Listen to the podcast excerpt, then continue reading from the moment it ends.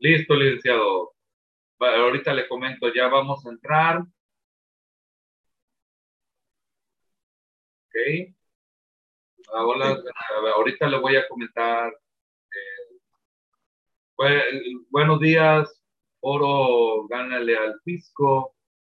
Estoy aquí con ustedes con el enorme placer de tener un invitado de lujo. yo lo he nombrado el ombudsman del Infonavit, de los acreditados del Infonavit, y vamos a saber por qué durante el transcurso de esta plática. Primero que nada, gracias a todos por seguir al frente eh, con nosotros en el foro Gánale al Fisco, en el grupo Gánale al Fisco. Un saludo a todas las redes sociales que nos están siguiendo. Eh, estamos aquí con en, un enorme placer de estar cerrando este año de tantos foros que de, del Gánale al Fisco, en el cual pues han, han estado de todo, ¿no?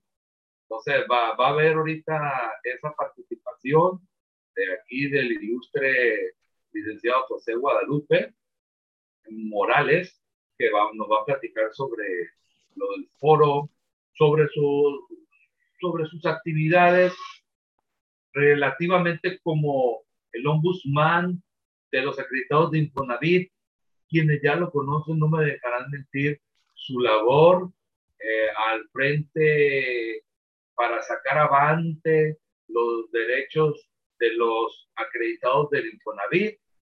Eh, y pues vamos a ver, vamos admitiendo todavía las últimas personas. Eh, tenemos a alguien en el chat por ahí, María Lourdes, muy buenas tardes. Saludos a todos ahí. Háganos saber, por favor, de qué parte de la República se están comunicando con nosotros. Confirmamos redes sociales, nada más para saber cómo están las publicaciones de nosotros. Ya está, ahí está en vivo. Ahí está en vivo, ya estamos, nos vemos en vivo. Estamos compartiendo, eh, pues, estamos compartiendo nada más en redes para que nos vean en la, la página, el foro Gánale al Disco también porque es un foro, licenciado, que le comento yo que, es muy activo este foro, el, también en Litigando Ando, eh, son muy activos, eh, muy sedientos de los conocimientos jurídicos y fiscales. También está la página Gánale al Fisco, la página también de penalistas tributarios, la página de su servidor que es o Fiscal. Eh, en, muchos, en muchas de estas páginas hemos sabido de sus actividades, no sé si el licenciado José Guadalupe se han publicado eh, sus actividades y vamos a seguir publicando más. Eh, debe saber usted que el grupo Gánale al Fisco está en todas las redes sociales, eh, donde usted lo busque, ahí lo va a encontrar. También su servidor o Iván Fiscal, usted está en todas las redes sociales, estamos. Saludos a todos nuestros seguidores de fuera de la República Mexicana, en Estados Unidos, en Ecuador, en Perú. Eh, estamos muy contentos. Saludos a los abogados, al Colegio de Abogados Genaro Estrada, eh, que acabamos de tomar allá participación hace poco en su consejo directivo. Saludos a todos nuestros amigos. Me imagino que todos ya estamos en posadas o, o ya vamos para la segunda o tercera posada. Fuerte abrazo a todos, a todos los que acompañan al foro Gánale al Disco. Eh, ya teníamos unos dos meses sin hacer un foro Gánale al Disco. Eh, salud, nos están saludando de Jalisco, licenciada María Lourdes, saludos. ¿De dónde más nos están saludando todas las demás personas? Vemos gente de Mazatlán, vemos gente de Sinaloa. Háganoslo saber durante la transmisión para estarlos saludando con todo gusto. Y sí, señores, vayan preparando sus preguntas quienes nos están escuchando todas las preguntas que tengan del Infonavit, de su escritura como acreditado, porque toca, toca que en veces uno, uno, ¿cómo le podría decir? Lee su escritura y no le entiende. Eh, y luego aparte revisa su estado de cuenta bancario y no lo entiende. Porque, bueno, su, crédito, su estado de cuenta del Infonavit, perdón. No lo entiende, dice, ah, caray, llevo la mitad del crédito pagando y todavía le sigo debiendo al Infonavit y le debo más de como cuando empecé. Ese tipo de dudas la vamos a, a, a ventilar por este lado, la vamos a tratar de resolver Eh, bueno, yo no, aquí el, el, experto. De aquí nos están hablando desde Mazatlán, desde Veracruz. Saludos, buenas tardes desde Veracruz. Un cafecito de Veracruz, licenciado Héctor. Eh, gusto saludarlo. Eh, yo pienso que este, ya ve, este tema nos atañe a todo mundo, a todos los que nos dedicamos a, tanto que defendemos a los contribuyentes como, como nos defendemos nosotros mismos, ¿no? Eh, todo el mundo queremos saber de, de, cómo defendernos ante el abuso inminente del Infonavit, el Infonavit que se trata de, que trata el Infonavit pues de, pues de, de abusar. Señores, la página está eh, en vivo, nos estamos viendo ahorita en las páginas de Foro Gánale al Fisco o Iván Fiscal, Gánale al Fisco. Todo lado se está transmitiendo ahorita. Y sí, señores, tenemos aquí un tema muy importante. Gracias, señores. Saludos desde Pachuca. Claro que sí, licenciado Heriberto Beltrán. Eh, ¿Cómo no? Saludos a México. Saludos al maestro Roberto Valenzuela, que anda por Sinaloa. Tuvimos el placer de estar con él eh, eh, en una fiesta particular y estuvimos platicando muy ameno con el licenciado Roberto Valenzuela eh, y nos comentó que iba a estar muy atento del programa, dándole seguimiento, pero él está de vacaciones. Licenciada Mariana Nava, saludos, licenciado Pepe Soto, saludos, Pepe Soto, creo que de Puebla, eh, Mariana Navas de Mazatlán. Tenemos muchísima gente, muchísima gente que nos está visitando en el foro Gánale al Fisco y sí, grandes expertos como el licenciado Pepe Soto, también que está con nosotros. Y le decimos así Pepe Soto porque así se promociona a él, así le gusta, así lo conocen. Él es experto en, el, en temas de seguridad social, el ombudsman de, la, de los derechohabientes del Seguro Social y aquí tenemos al ombudsman de los acreditados del Infonavit. Eh, vamos a hablar, licenciado, pues primero, muchas gracias a todo mundo, a todos los que siguen el foro Gánale al Fisco. No se pierdan aquí, próximamente vamos a tener la, la, un programa especial con los autores de un libro que se llama APA nombrecito, pero está muy bueno, se llama El Gandaya. Muy interesante ese libro. Eh, eh, es, eh, por ahí dicen que el Gandaya viene de Veracruz, vivió por aquí los rumbos, así que vamos a estar muy al pendiente de todo eso. Señores, me queda, estoy muy contento con ustedes, estoy muy contento eh, estar con ustedes en esta ocasión, saludándolos a todos en este foro, que el foro es de ustedes. Eh, eh, no se pierdan, en este foro vamos a tocar muchísimos muy buenos temas, solamente que el foro tiene que renovar. Gracias, gracias a nosotros surgieron muchísimos foros, pero el foro tiene que, este tipo de foros tienen que ir cambiando conforme a la tendencia que marca hoy en día y nosotros estamos buscando ese cambio, señores y trayendo muchas formas distintas de traer exponentes distintos y presentarles temas distintos en materia fiscal y temas profundos en materia fiscal.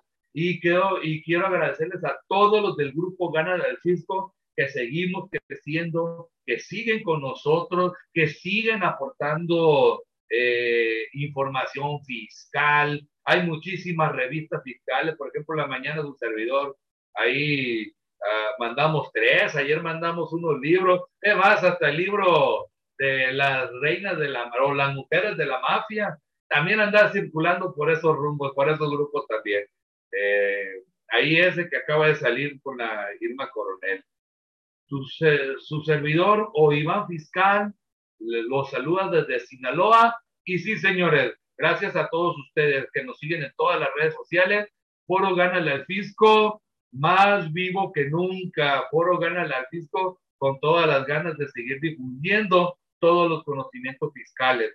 Sí, señores, tenemos un tema muy bueno, un tema de que cómo hacerle para poder evitar que un día se toquen la puerta y te digan, señores, somos del Infonavit, te venimos a desalojar. Así nomás. ¿Cómo la ven? Porque en la, en la práctica está pasando. En la práctica pasa ese tipo de actos, que te llegan un montón de requerimientos ajustándote de que te vas a morir, de que, de que eh, favor de mantener todo el mundo los micrófonos apagados, ¿no? De que te vas a morir, menos el licenciado José Guadalupe. Eh, por favor. Eh, te dicen ahí, los, te dicen un montón de requerimientos que dice que te vas a morir, que ya remataron tu casa, que no sabes qué, inclusive te toca la puerta a la gente, para mucha gente desconocida te dice, ya vendimos tu casa, yo soy el nuevo dueño, un sinfín de vejaciones a los derechos humanos. Ese es el detalle. Entonces, eso es lo que vamos a, a observar hoy en día. Para eso, señores, traigo a una persona, a una persona que si el Infonavit no lo atiende, hace que lo atienda. Eh, si a los acreditados no los escuchan, él hace que los escuchen. Si no lo escuchan en, en, en Culiacán, o lo escuchan en México. O sea, ah, no se queda, no se queda con un no. Él es el licenciado José Guadalupe Morales Carrillo. Él es coordinador general y director jurídico del Barzón Sinaloa Delegación Mazatlán y que yo en lo personal, a mí me ha tocado, inclusive hay videos que están en las páginas de su servidor en todas las redes sociales o Iván Fiscal, donde tengo muchos, unos videos con él, donde está reunido con muchísimas personas, con muchísimos acreditados a cuales él representa. Señores, tenemos aquí al licenciado José Guadalupe Morales Carrillo. Un fuerte abrazo, señor, muy agradecido, licenciado José Guadalupe Morales Carrillo, de, de estar con nosotros en el foro Gánale al Fisco. Yo sé que, que, su, que usted nos va a enseñar muchísimas cosas aquí. Entonces, señor, adelante, maestro, lo escuchamos, el foro es suyo. Bien, gracias, muy buen día. Gracias por esta oportunidad, la invitación, ¿verdad?, a, este, a participar en este tema tan importante. Eh, y bueno, iniciar diciendo que hay una confianza excesiva de que el instituto, pues a partir de un anuncio del gobierno federal hace un poco más de dos años, se pensó que el Infonavit ya no iba a actuar en la forma en que estaba haciéndolo con los gobiernos anteriores. Y menciono la palabra gobiernos porque es un instituto que depende precisamente de este, el gobierno federal, pero que desafortunadamente pues el director nacional del Infonavit es nombrado precisamente por el presidente de la República. Y este, se ha dado una situación en los diferentes gobiernos federales, hablando de los dos anteriores, pero más que nada también el, el gobierno que se denominó del cambio a partir del el año 2000. Antes de terminar el periodo, el señor Vicente Fox, en materia de Infonavit, llegó y cambió las reglas, las reglas de operación y se implementó en ese gobierno a partir de 2004, 2005 por allá, la cobranza, la cobranza judicial que antes nunca se había implementado en contra de los deudores de Infonavit. Se buscaban programas totalmente sociales antes de ese gobierno, pero a partir de este se iniciaron las demandas en contra de los acreditados que desafortunadamente pues eh, cayeron en cartera por la pérdida principalmente del empleo. Eh, se cambiaron esas reglas, repito, incluso vamos hablando desde ese tiempo para acá, la venta que hubo de cartera a nivel nacional y hablamos ahí ya de 55 mil créditos que en el tiempo de gobierno de Vicente Fox se le vendió. Esos 55 mil créditos a una empresa extranjera denominada Scrap, eh, dependiente también ahí de, o integrante, vamos a decirlo de esa manera, de un grupo que se denomina Pendulum y que ese grupo precisamente este, tiene integradas las que se denominaron recuperadoras de carteras, hablando de créditos bancarios incluso, hipotecarios, de hipotecarias directas y en este caso los 55 mil créditos vendidos en ese tiempo a la empresa denominada Scrap. Y bueno, fue un tema también muy sonado y relacionado a ese tiempo en donde los hijos de la que era esposa de este señor, Vicente Fox, en Guanajuato precisamente adquirieron cartera eh, muy barata de inmuebles, ¿verdad? De fraccionamientos que pues regularmente las personas ya no pudieron pagar precisamente por los cambios que había en la economía tan drásticos después de haber sufrido muchas devaluaciones. Esta historia pues tiene que ver con todo eso de los cambios de gobierno, eh, la transmisión de gobierno de Ernesto Cedillo a Vicente Fox, que la economía no se recuperaba y que era muy variante y que en el año había muchos cambios fiscales incluso, que ustedes lo saben. Entonces también generaba la incertidumbre, ¿verdad? En, eh, pues lógicamente lo que es los créditos hipotecarios, Recordemos que los bancos antes daban créditos en donde se establecía la tasa más alta. Es decir, cada mes había una variación en los pagos de los créditos hipotecarios. Tiene relación al final con los créditos de Infonavit. Primero recordemos también que los créditos de Infonavit en un origen eran créditos congelados.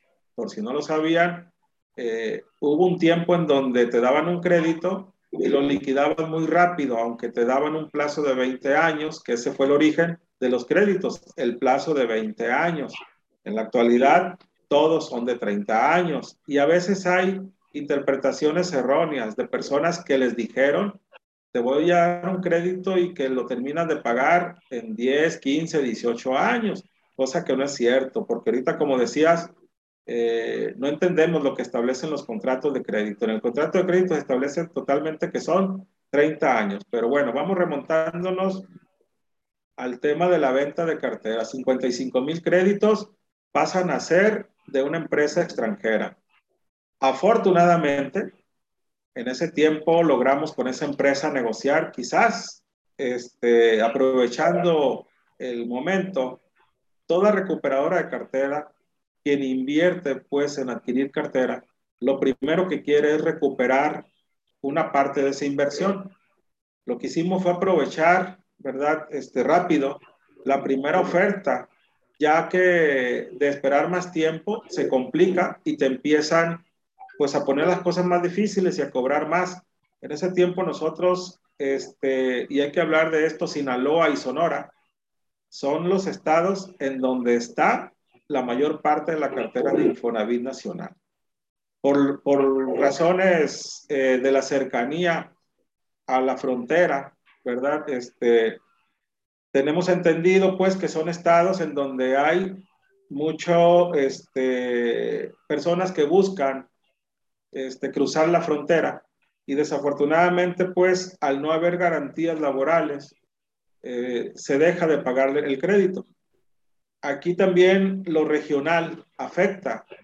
Nos referimos precisamente a que las actividades son muy diferentes y Mazatlán pues tiene dos actividades primordiales, la del turismo y la de la pesca. Fuera de esas actividades no hay, ¿verdad?, este, garantía de empleo. Entonces, el trabajador, lógicamente, no tiene un empleo todo el año y empieza ese problema de caer en falta de pagos. Pues el señor Fox implementa una estrategia de cobranza agresiva como si fuera una empresa. A Infonavit ya lo vio como una empresa, no como una institución con sentido social como fue creado. Y empezaron las primeras demandas que la gente pues no creyó que realmente fuera a afectarles porque no estábamos acostumbrados a ver que el Infonavit demandara a sus deudores.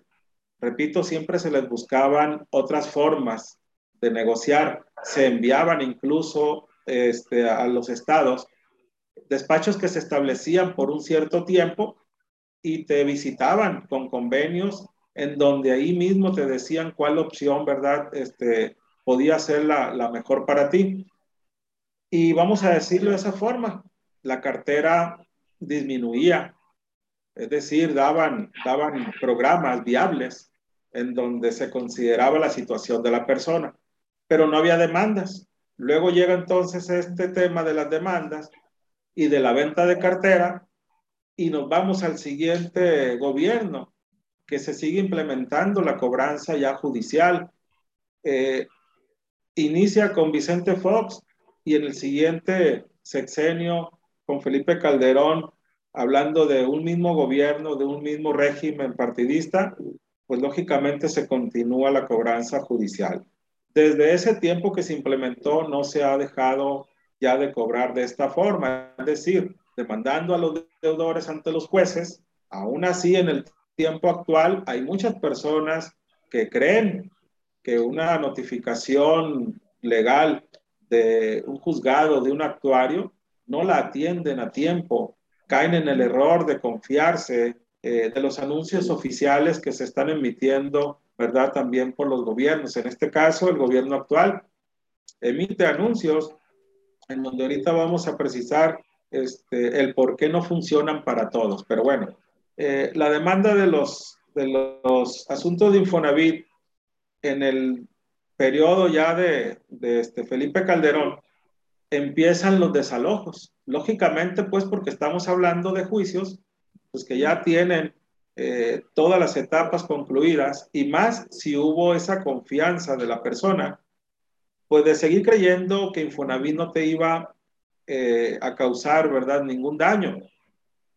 Empiezan a verse ya este, familias desalojadas, afectadas, y es donde se empieza a despertar eh, en, busque, en buscar precisamente de la persona eh, quien pudiera ayudarse. Nosotros, en un origen, Barzón, solamente atendíamos créditos hipotecarios, pero bancarios, eh, precisamente generados por aquellas devaluaciones, en donde nos remontamos incluso al famoso este, FOBAPROA, aprobado en ese tiempo por el Congreso, en rescate de los bancos, pero que al final las cuentas fueron cobradas también a los deudores. Es decir, hubo un doble cobro al final, se beneficiaron doblemente las instituciones y hoy todavía se sigue hablando del tema del FOBAPROA, pues que es una deuda que se sigue pagando, ¿verdad?, por los contribuyentes.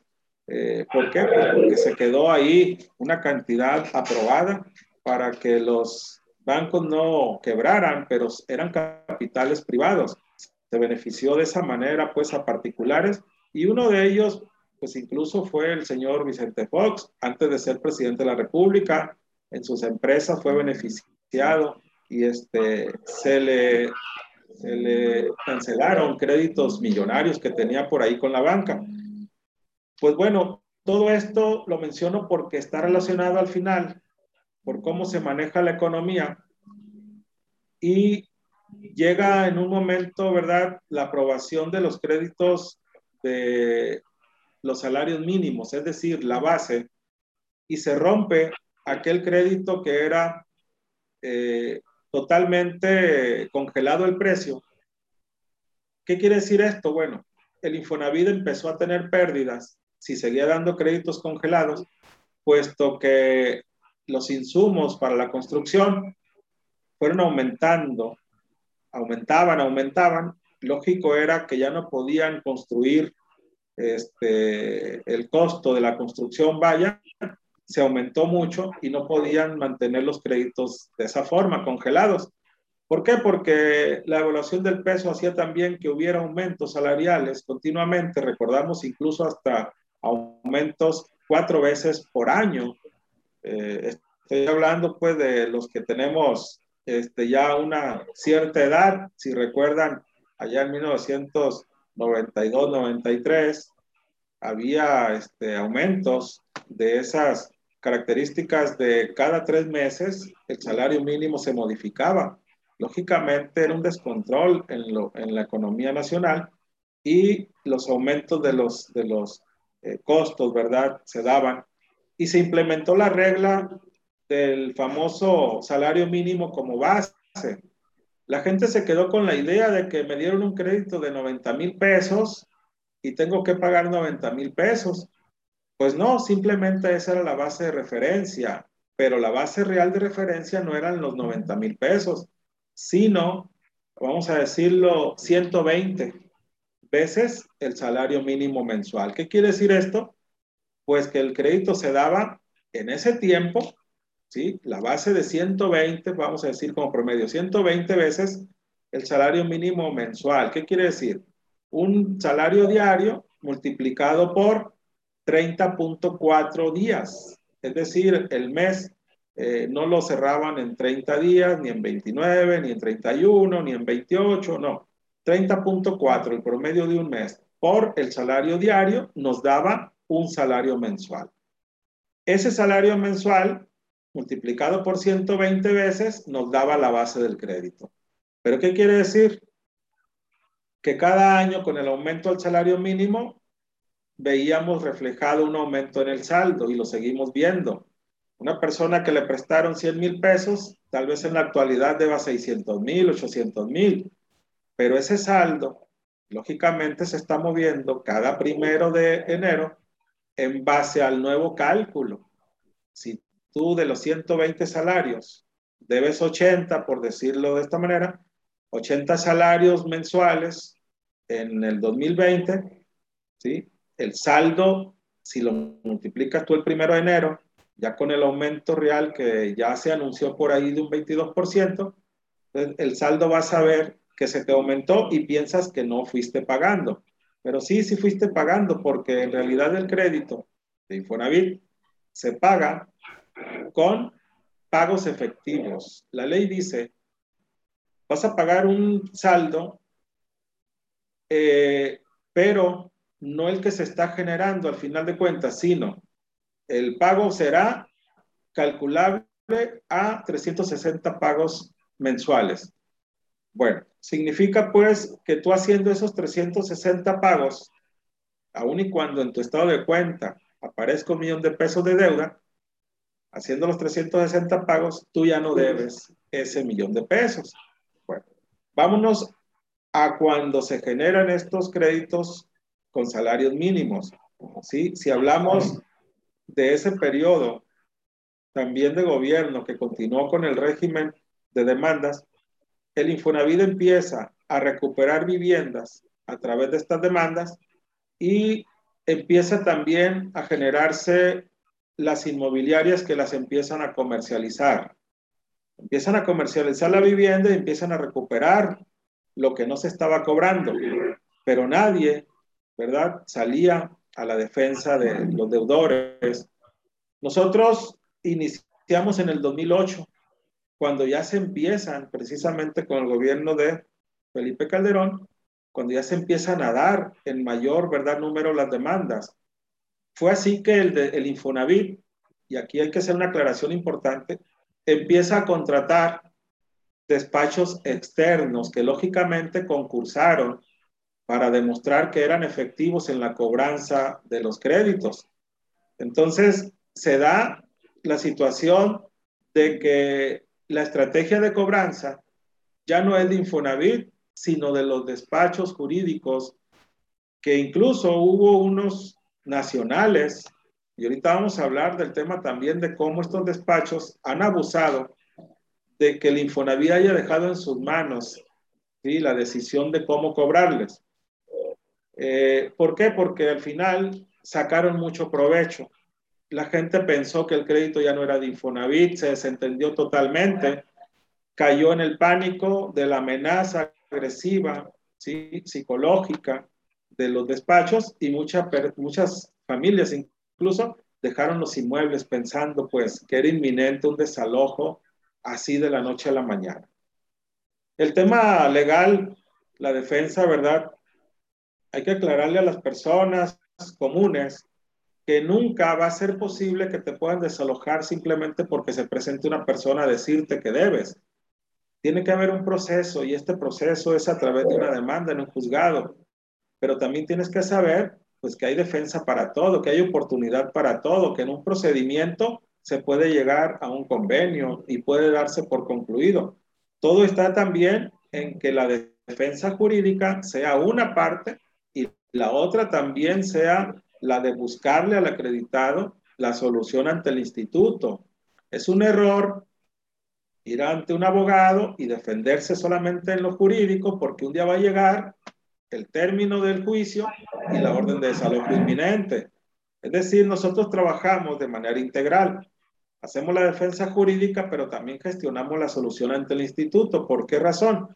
Pues porque el instituto de manera individual, como lo dicen las reglas también propias del Infonavit, solamente quiere tener contacto con el acreditado, dado que las reglas dicen que es el único al que se le puede dar facilidades de información y atención para ver lo del crédito de ellos, pero esto lógicamente lo aprovecha mucho el Infonavit para hacerlos caer en error o llevarlos a una presión a aceptar algo que realmente no van a poder pagar.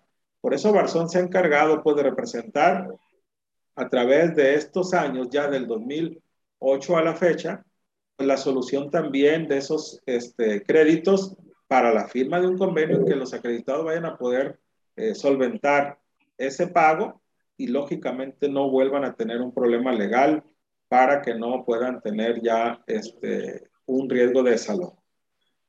Eh, hablando de los eh, créditos que se solucionaron con la empresa extranjera, recuerdo por ahí, este, pues fue una gestión directa que hicimos ante la Dirección Nacional de la empresa, se establecieron varias zonas en la República. Tuvimos que ir a la ciudad de Guadalajara a gestionar solución de en ese tiempo 44 créditos que nos tocó resolver aquí, que afortunadamente fue un plazo de 10 años. Muchos les quedaban 20 años de pago en el, crédito de Infonavit. Y fíjate cómo ahí logramos solamente firmar a 10 años. Es, decir, recortamos. Les, les, fue mejor con la empresa esta eh, digo otra vez que al principio aprovechamos esa coyuntura de que a ellos les interesaba la recuperación rápida de lo invertido, pues fue muy rápido la gestión para que pudiéramos ser de los primeros por ahí y nos favoreciera mucho. Ya terminaron de pagar el año pasado incluso porque se firmó en el 2010 este, el convenio de largo plazo a 10 años otros firmaron a un solo año y otros, unos cuantos, pagaron incluso de contado en, aquel momento. Pero esa es la historia de los créditos vendidos. Los créditos que siguen vigentes con Infonavit, y recalco que son de Infonavit, no son de los despachos a los que le encargaron la cobranza, son de Infonavit, pero están siendo pues este, la cobranza ejercida por despachos externos, que ahorita con este nuevo gobierno ya varios de ellos desaparecieron, es decir, ya les quitaron las cuentas y se las dejaron solamente a unos cuantos. Eran seis despachos que aquí, por lo menos en Sinaloa, eran los que llevaban a cabo la cobranza y ahorita solamente quedan dos de esos seis.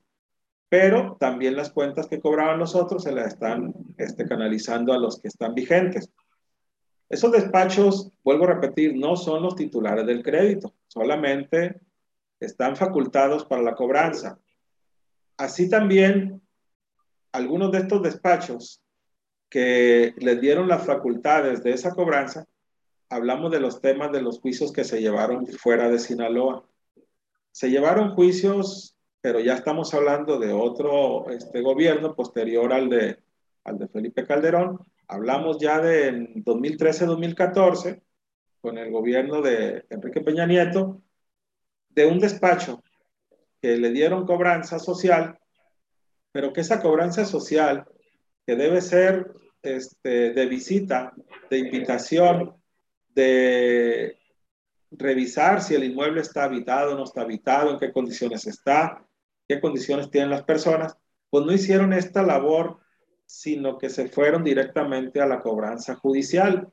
Pero ¿qué hicieron? Buscaron eh, juzgados en este caso los primeros que hubo en el estado de Nayarit, en juzgados que nosotros conocemos, ¿verdad?, como mixtos, eh, vamos a, ubicarnos como un juzgado del el municipio de Concordia, de Rosario, de Escuinapa, que es un solo juzgado y que atiende, pues, eh, todas las materias materia penal, materia civil, materia familiar.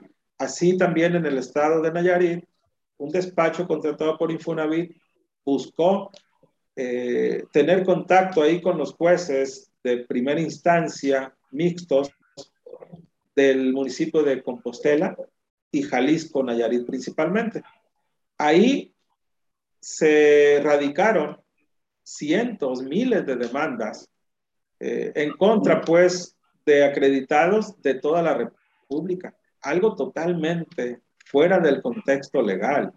¿Por qué? Porque para variar el mismo contrato, este, si la persona lo, lo interpreta, al final prácticamente viene una cláusula por la parte final en donde dice jurisdicción.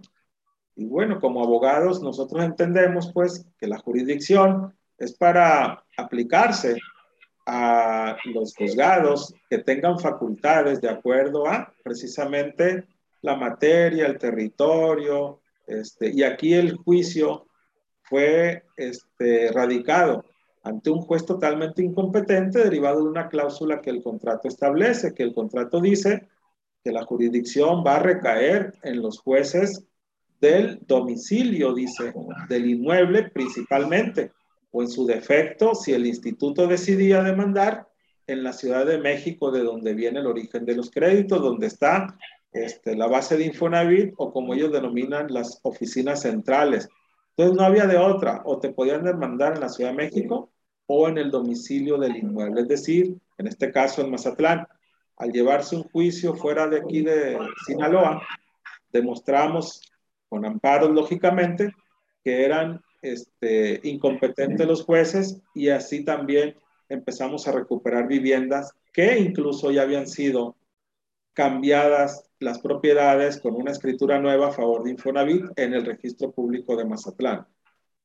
Otro de los temas también ahorita actual incluso es de las demandas que están este, en Torreón, en Coahuila, por otro despacho también, pero ya con un tiempo este, más adelante, incluso vigentes en este mismo tiempo con el gobierno que está vigente, que yo no sé por qué no ha actuado ahí, si este, ha anunciado pues que Infonavit ya no va a hacer este, ese tipo de, vamos a decir, acciones que han llevado pues a muchas familias a perder el patrimonio.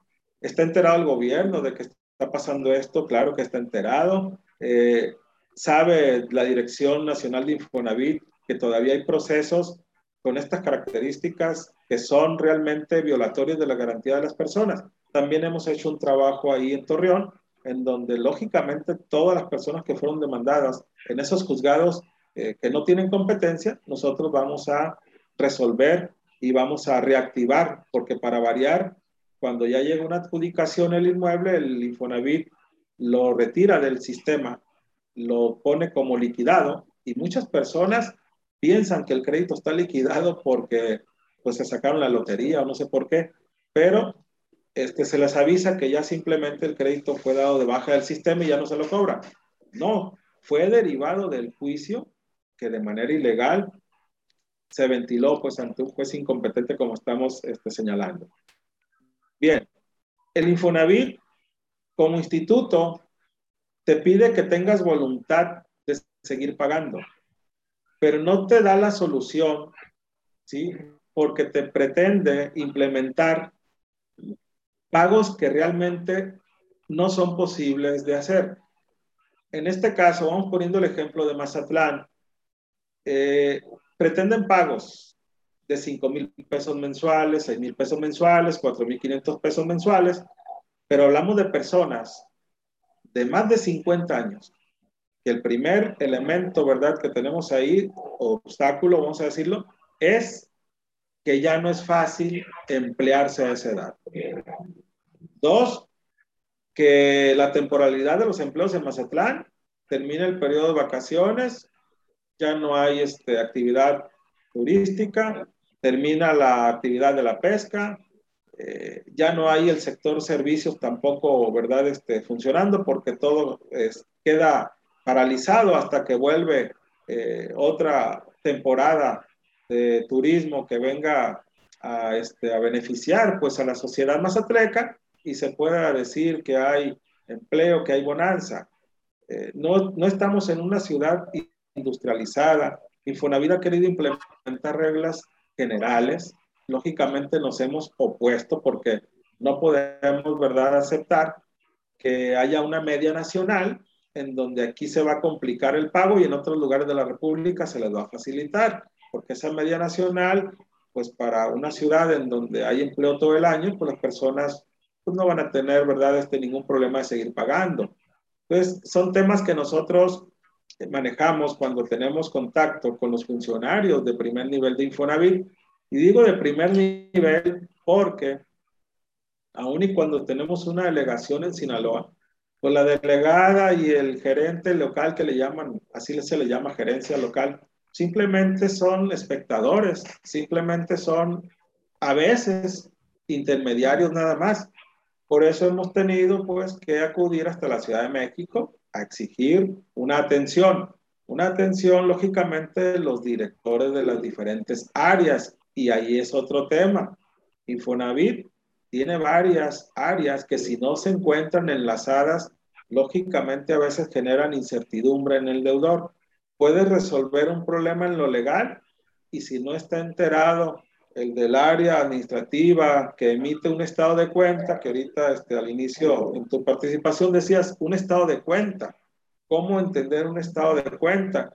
Pues si no te lo generan de manera correcta, el acreditado piensa al emitirse un estado de cuenta en donde todavía aparece una leyenda que dice cuenta demandada, se imagina que no funcionó lo del convenio que sí dejó sin efecto el juicio ante un, juzgado. Entonces, eso lleva a pensar al acreditado que el Infonavit no está reconociendo ningún pago de lo que estás haciendo, ¿sí? Y es una área la que está generando la incertidumbre en el acreditado y por más que el instituto pues nos promete que se van a dar las cosas, eh, al final no creo que lo hagan de manera intencional, pero el no estar coordinados como instituto con sus áreas correspondientes genera al final que el deudor dude, ¿sí? Y esas dudas lo llevan a decir, bueno, si no está reportándose mi pago, dejo de hacerlo. Pero no le dio importancia a lo legal, que fue donde ya se resolvió el problema, en donde el patrimonio dejó de ser, ¿verdad?, este, un riesgo el perderlo. Ahora, cuando se han generado convenios, pues ha sido en base a cantidades que nosotros sabemos que las personas van a poder eh, pagar, porque ¿para qué firmarles un convenio? Que a los tres, cuatro meses la persona ya no va a poder porque necesita antes que otra cosa cubrir las otras necesidades, las necesidades básicas de alimentación, de cuidado de su salud, de educación de los hijos. Claro que la vivienda es importante, entra en el rubro de importancia, pero no es posible que el instituto pretenda cobrarles hasta un 80% de lo que perciben. Ahí es donde ya se rompió pues la regla del porcentaje del salario. Y dice la ley que solamente se aplicará un porcentaje del salario cuando perciba el salario mínimo el trabajador. Entonces, hablamos pues de que hay muy pocas personas activadas con el salario mínimo. ¿sí? ¿Por qué? Porque pues una persona con un salario mínimo realmente no sobrevive. Entonces, hay personas que por el hecho de tener un peso más que el salario mínimo registrado ante el IMSS, pues ya es sujeto pues del descuento que el Infonavit pretende en base a esos salarios que ahorita ya no se maneja salarios mínimos la referencia. Hoy se maneja lo que se denomina UMI, ¿sí? También en relación a lo que se estableció como unidad de medida y actualización, UMA, pero ahora la UMI es exclusiva para el pago de Infonavit con una cantidad un poco menor a la UMA. La UMA es la variación que se da en sustitución al salario mínimo para cubrir impuestos, ¿verdad?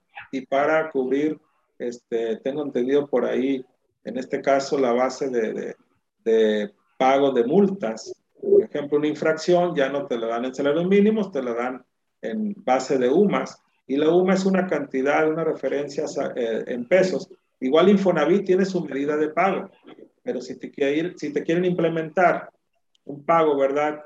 De esa unidad de medida, vamos a decir, de 40 veces, pues ya estamos hablando de cantidades que la gente no va a poder pagar porque se rompe el origen del crédito, de cómo te dieron el crédito, en base a qué eh, cantidad te la dieron.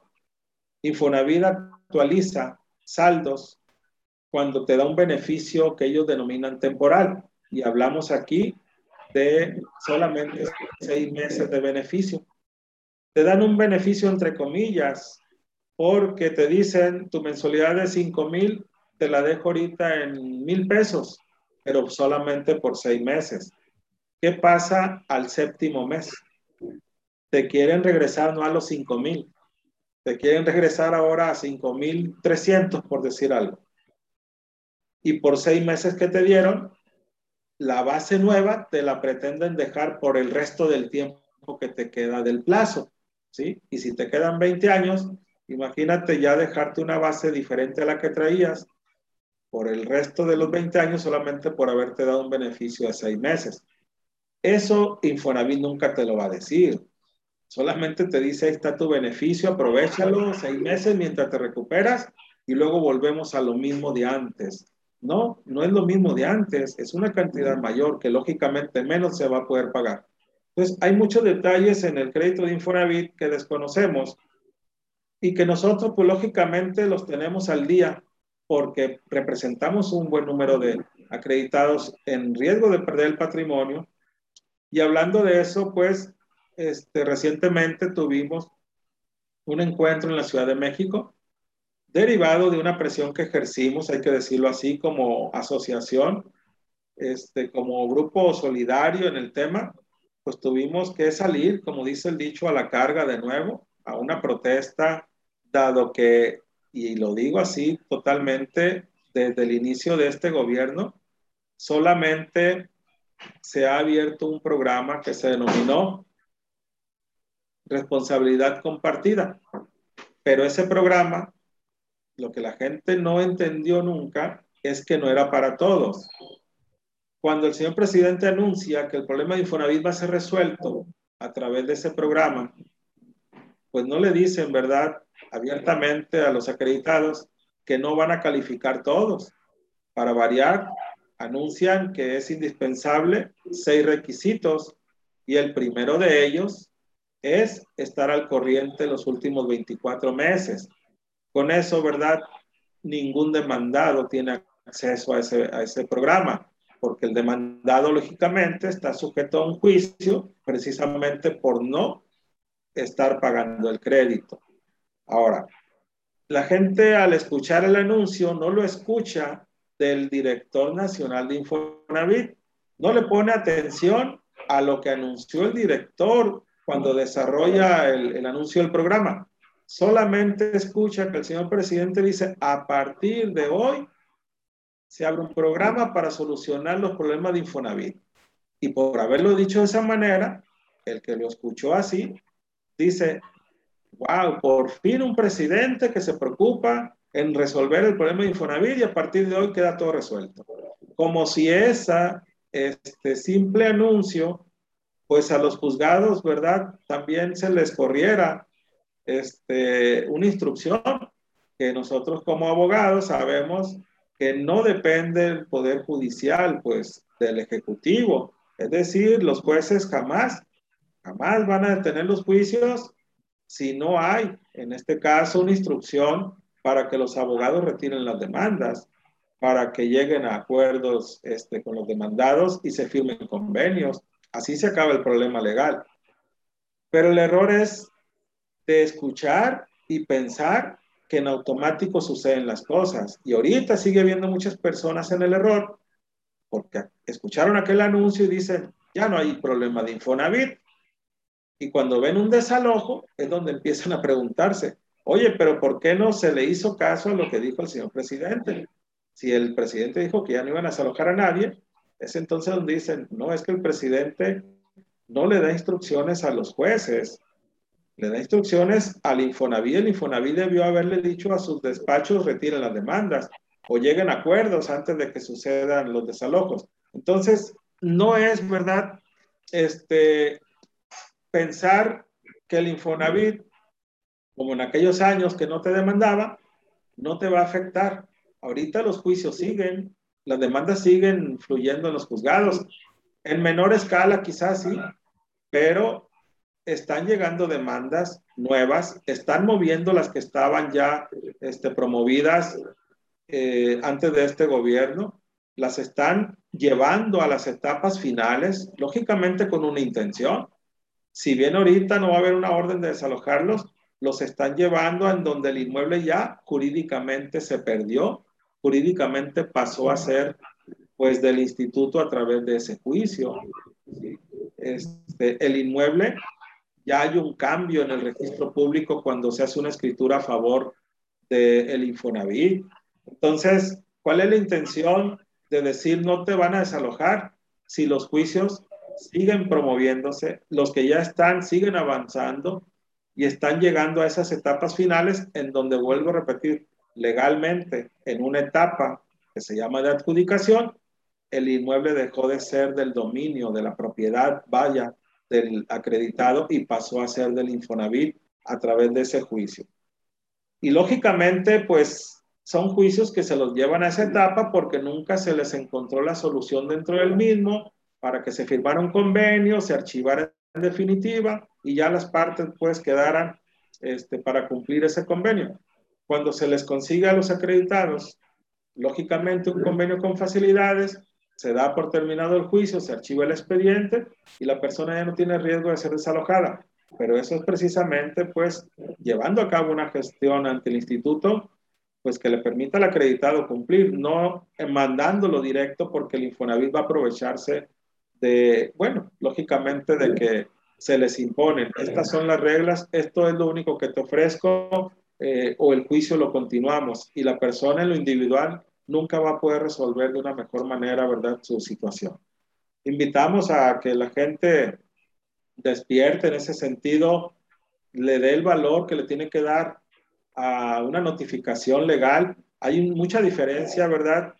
Qué bueno que la gente a veces se alarma con una simple gestión extrajudicial, con una carta solamente enviada por un despacho en donde se le invita al acreditado a, a acudir y piensan que eso es una demanda y empiezan a buscar este, quién les asesore, pero mayormente que pongan atención a cuando llegan documentos oficiales sellados, en donde la referencia sea un juzgado civil, un número de expediente, eh, una persona de, lógicamente, que se denomina actuario, que se identifica ante la persona que va a notificar, que lleva pues este, también una camisa en donde se lee el mensaje ahí de gobierno del estado de Sinaloa o juzgado civil o actuario. Eso sí hay que atenderlo de inmediato, que la persona no siga en el error de pensar que por un anuncio oficial el Infonavit este, te va a ayudar. Y ahorita recuerdo incluso un tema este, muy reciente, por cierto, que trata de eh, el anuncio de un programa en donde dicen el programa de liquídalo al 50%, ¿sí? Y la gente se queda con la idea de que tú vas y preguntas un saldo y si tienes posibilidades vas a liquidar con el 50%. Lo que no te dice eh, el anuncio totalmente es quiénes califican para ese eh, programa. Y yo ahorita te lo digo, calificas siempre y cuando sea un crédito otorgado antes del año 2000. Ahí ya está pues un primer filtro en donde la persona que le dieron un crédito en el 2001, 2010, 2008 no va a ser sujeto de ese beneficio. Además, hay otra este, regla de este programa de que tiene que ser un crédito que solamente debas en el saldo una cuarta parte de lo que te prestaron. Es decir, prácticamente nadie, porque ahorita todos los saldos están hasta tres, cuatro veces arriba de lo que te prestaron. Entonces esos programas son simples anuncios que no nos llevan a resolver de ninguna manera ni un mínimo porcentaje. Pero cuando llegas y te sientas y lo escuchas, dices, no, pues entonces, ¿para qué anuncian, verdad? Algo como si fuera general. Entonces la gente que lo piensa así, de que es general un programa anunciado por Infonavit y se confía demasiado, está en un error completamente. Y tiene que acercarse pues al Infonavit a preguntar. No importa que salgas pues este desencantado, pero por lo menos ya se te quitó la idea de estar en el error y te dicen, no, el suyo no califica y te llevan a lo, lo que ellos quieren. Entonces, yo te invito a que pases, a escuches, pero que no caigas en reconocer algo hasta que no estés realmente informado de cuál es la mejor este, opción para que puedas eh, firmar algo, eh, vamos a decir, reactivar tu pago y conservar tu patrimonio. Eh, creo que, pues no sé, temas, hay muchos, pero los básicos, pues son los que hemos tocado. Yo creo que la gente este, debe de entender que un anuncio oficial no es la solución si no estás tú en el supuesto de lo que el programa este, realmente propone y no confiarse en que te hacen una invitación para solucionar, porque eso es lo que el Infonavit quiere, que acudas directamente ante ellos a escucharlos, pero ojalá fuera eso, te llevan, te llevan este, porque están preparados para eso a llevarte a lo que ellos quieran, a que reconozcas la deuda, claro que hay que reconocerla, pero hay que reconocer también que tenemos un, una este, necesidad en otro sentido y que ellos no son sensibles, hablando del tema, la insensibilidad del instituto de no pensar en las necesidades también primordiales del acreditado, de solamente querer su parte sin importarle otras cosas. Entonces, este, no sé si haya por ahí algunas preguntas de los que están escuchándonos o, o escribiendo, no sé. Este, y estamos aquí para las respuestas, estimado amigo. Ok, maestro. Una preguntita ahí. Eh, entonces resulta, maestro, ¿sí me escucha? Ah? Sí, claro. Ah, ok, disculpa, que soy un eco aquí muy feo. Eh, ah, es un fantasma por aquí. Fantasma de la Navidad anda perdido por la oficina de Iván Fiscal. Eh, les iba a comentar a ustedes, maestro. Eh, interesante lo que escuché ahorita, que dijo que a mí me ha tocado varios clientes que han sido requeridos de manera extraoficial, ahora a altas horas de la noche, con cámaras e inclusive personal en moto, de, diciendo que él es el nuevo dueño de la casa, que inclusive puede negociar con él, porque a él lo único que le interesa es pagar, por así decirlo, llegan diciendo, mira, pues esta casa yo la rematé en 200 mil pesos, eh, a mí dame ese dinero y yo ya me, y yo ya te dejo con el asunto solo.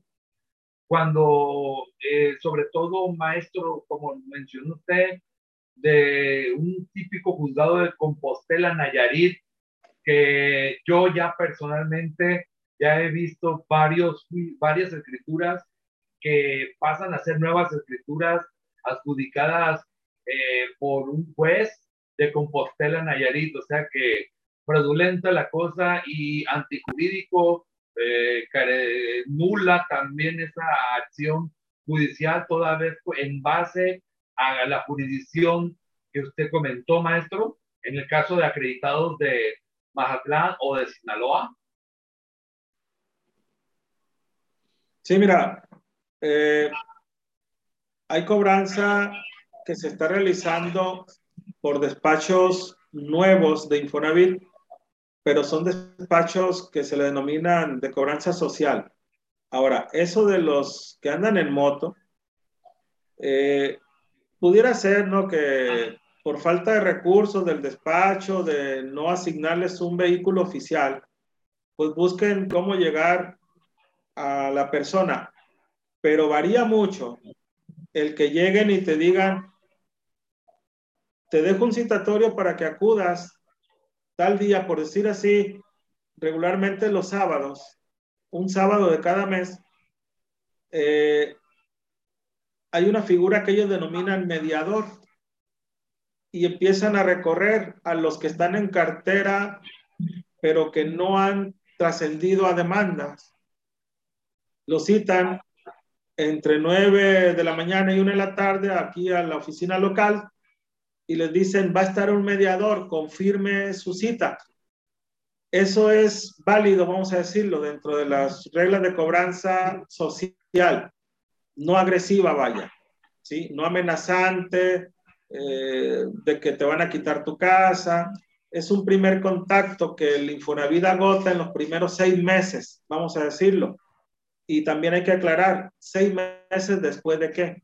Bien, el acreditado que deja de pagar Infonavit por pérdida del empleo tiene en automático una protección que se llama prórroga.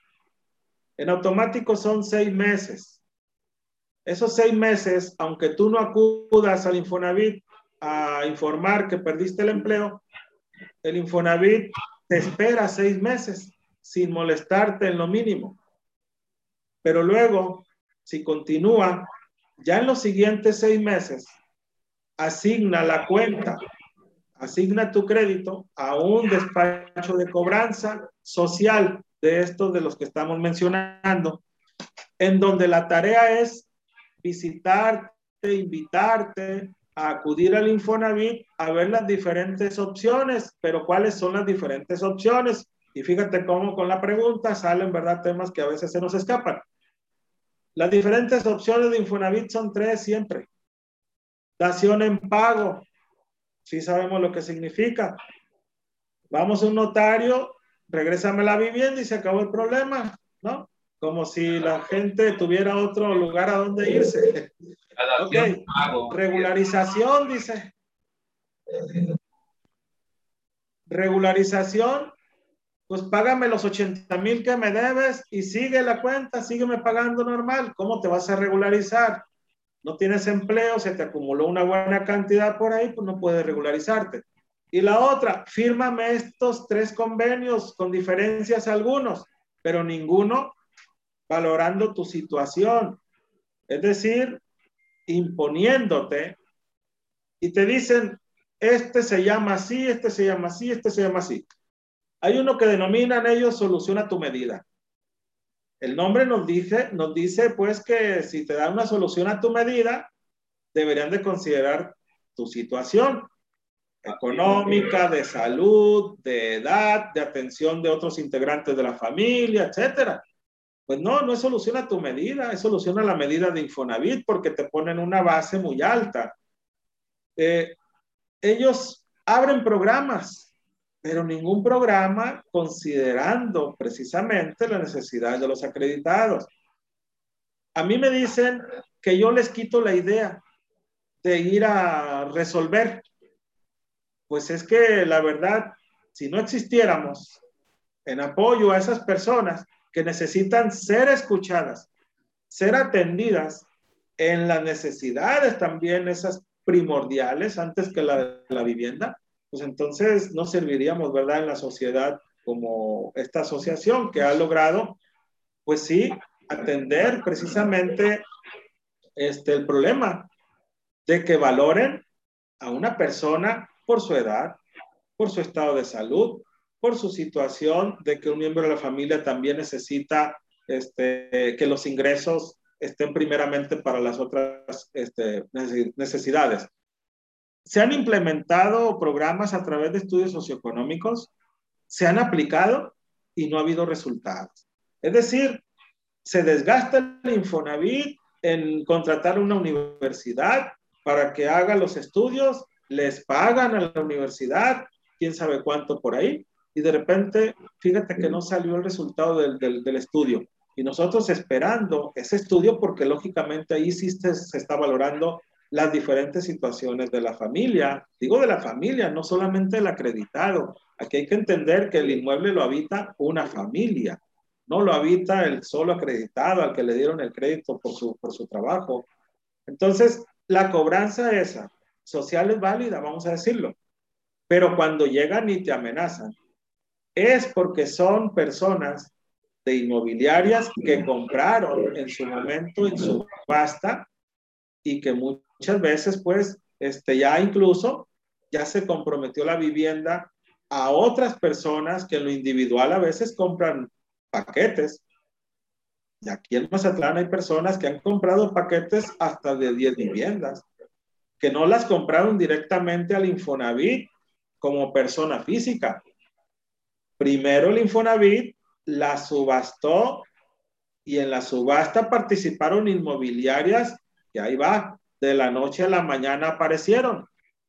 O sea, algo todavía también dudoso, de la noche a la mañana se le asignan en subasta a dos o tres inmobiliarias que son las que andan ahorita ejecutando desalojos. Una inmobiliaria de esas de la ciudad de Tijuana, Baja California, comprando viviendas de Sinaloa. Entonces ya no sabemos, pues, a quién le vendieron el Infonavit, con quién contrataron la venta y que esas personas, su estrategia ya no es a través de un juicio para desalojarte, sino a través de la intimidación, ¿sí? de que mañana te quiero fuera. Pero ya la persona cuando recibe una amenaza así, pues lógicamente ya la piensa y dice, pues vale más si dejo la vivienda. Algo que yo no creo que no sepa, ¿verdad? Este, pues nuestro gobierno actual. Entonces, es una especulación en, en ese sentido de personas que acaparan la vivienda adjudicada de Infonavit y al final el Infonavit no va a aparecer como el malo si hay desalojos, porque ya vendió, porque ya subastaron y ahora andan cobrando de esa forma, este, pues amenazante. Y ahí sí hay que tener cuidado porque pues lógicamente esas personas no entienden de razones y dicen, aquí está mi escritura, yo compré y es mía. Deberían de ejecutar un procedimiento, ¿verdad? Legal. Si es que ellos la compraron este, sin que el demandado, perdón, sin que el acreditado hubiera estado demandado por el propio Infonavit, bueno, pues que te demanden para ver si tienen la razón legal, como decimos los abogados, y también la persona tenga el derecho de defensa que se establece en los procesos, ¿verdad?, este, judiciales. Pero pues el desconocimiento también de la gente hace que pues, el, eh, vean a esa persona con un documento en mano y dice, pues ya, ¿qué hago? Ahora, hay muchas personas que todavía ni cuenta se han dado, que afortunadamente no han sido objeto de un desalojo, pero ya perdieron la vivienda en esos procesos todavía históricos de, de Nayarit, de Compostela, de Jalisco y los más recientes de Torreón. Ahorita, por ejemplo, yo aquí a la mano, voy a mostrarlo aquí a la cámara. Tengo una notificación del 7 de diciembre donde dice aquí por un ladito, ampara. Es una resolución de uno de Torreón. Ya recuperé un inmueble más con este amparo. Esta persona pues simplemente dice, oiga, me dijeron en mi trabajo que ya no tengo yo descuento. Pues es que estaba viviendo un proceso en Torreón y no se daba cuenta porque nunca le notificaron la demanda porque simulan la notificación de la demanda allá en aquellos lugares como si las familias vivieran todas ahí en Torreón. Ahí notifican en un domicilio quién sabe dónde, pues. En Nayarit, en Nayarit, en el domicilio del secretario de acuerdos, notificaban todas las demandas. Y prueba de ello es que ahorita están procesados penalmente esos funcionarios. O sea, se metieron en un problema, ya ellos de su trayectoria como funcionarios en los, en los juzgados. Ya ni son este, funcionarios, ya no son jueces. Hay un magistrado procesado penalmente por todo esto, pues. Este, nosotros, ¿qué buscábamos? Dejar sin efecto los juicios que habían perjudicado a las familias, recuperamos el inmueble, pero lógicamente la figura del amparo, en lo que le toca al Ministerio Público intervenir, empieza a hacer la investigación que le corresponde y dice, ah, caray, ¿cómo que se ampararon 150 familias que vienen demandadas del mismo juzgado y que el notario que elaboró la escritura es el mismo, el, el notario de San Blas Nayarit, apoyando a los jueces, ¿verdad?, de primera instancia en esto, y se hace un círculo vicioso entre ellos y bueno, ahí sí le doy la razón al gobierno actual. No se le puede llamar de otra manera, sino corrupción, ¿verdad? Este, pero hasta Nuestra labor llega pues hasta ese punto de que hay investigaciones, hay procesos penales, hay inhabilitación de jueces y ahorita ya hay jueces sustitutos, pues que supongo que se tienen que estar cuidando de hacer esto, ¿no? Pero en Torreón siguen vigentes los juicios. En Torreón están a diario publicándose avances en los juicios que están ahí radicados. Y bueno, Infonavit a través de estos despachos, ¿sí? Atentando en contra del patrimonio de las familias. Y, y, bueno, de toda la República, ¿no? Ahí en esos lugares que son totalmente incompetentes. Así es, maestro. yo, nosotros nos han caído asuntos en el cual eh, varias cositas, sobre todo que las notificaciones se las inventan con los con complicidad con los actuarios, que el actuario maestro, usted sabe, usted y yo como litigantes, sabemos que en esta zona el actuario ah, hace muy poco trabajo, muy poco esfuerzo por notificar, ¿no? Hay unos notarios que, que si no ven, si llegan, tocan la puerta y dicen, fulanito de tal, no, aquí no vive, se dan la vuelta y se van y ya tienes que volver a tramitar otra vez, uno como abogado litigante, otra vez el proceso de, de emplazamiento, ¿no? Pero casualmente, como usted dice, son los mismos actuarios que trabajan en el mismo juzgado. Ese es un detalle, ¿no? El actuario le caen los asuntos en el mismo juzgado, al mismo, en el mismo juez lo, lo, lo, está ventilando, qué casualidad, los hace de una manera muy eh, expedita, los acuerdos de los, de los despachos esos, sale de inmediatamente, sale el acuerdo y el actuario cuando va a tu casa toca la puerta, la tumba y te la avienta y te deja la notificación ahí apilada y órale, ¿por qué trae esa necesidad el actuario de hacer eso? ¿Por qué será entonces? Señores, ¿tendrá participación? ¿Habrá incentivos procesales de por medio? El asunto es de que el actuario, aunque no se lleve tu firma, ya te deja emplazado. Entonces, usted que me está escuchando, usted derechohabiente eh, o acreditado en este caso del Infonavit, eh, no crea, no, no doble las manos, no diga, ah, pues no me notificaron nada. No, acuda con un abogado, acuda con el licenciado Guadalupe en, un momento o con tu abogado de confianza para que, pues, ventilar esto, porque eh, quiera o no quiera, la fiesta va a empezar sin usted. Ese es un hecho.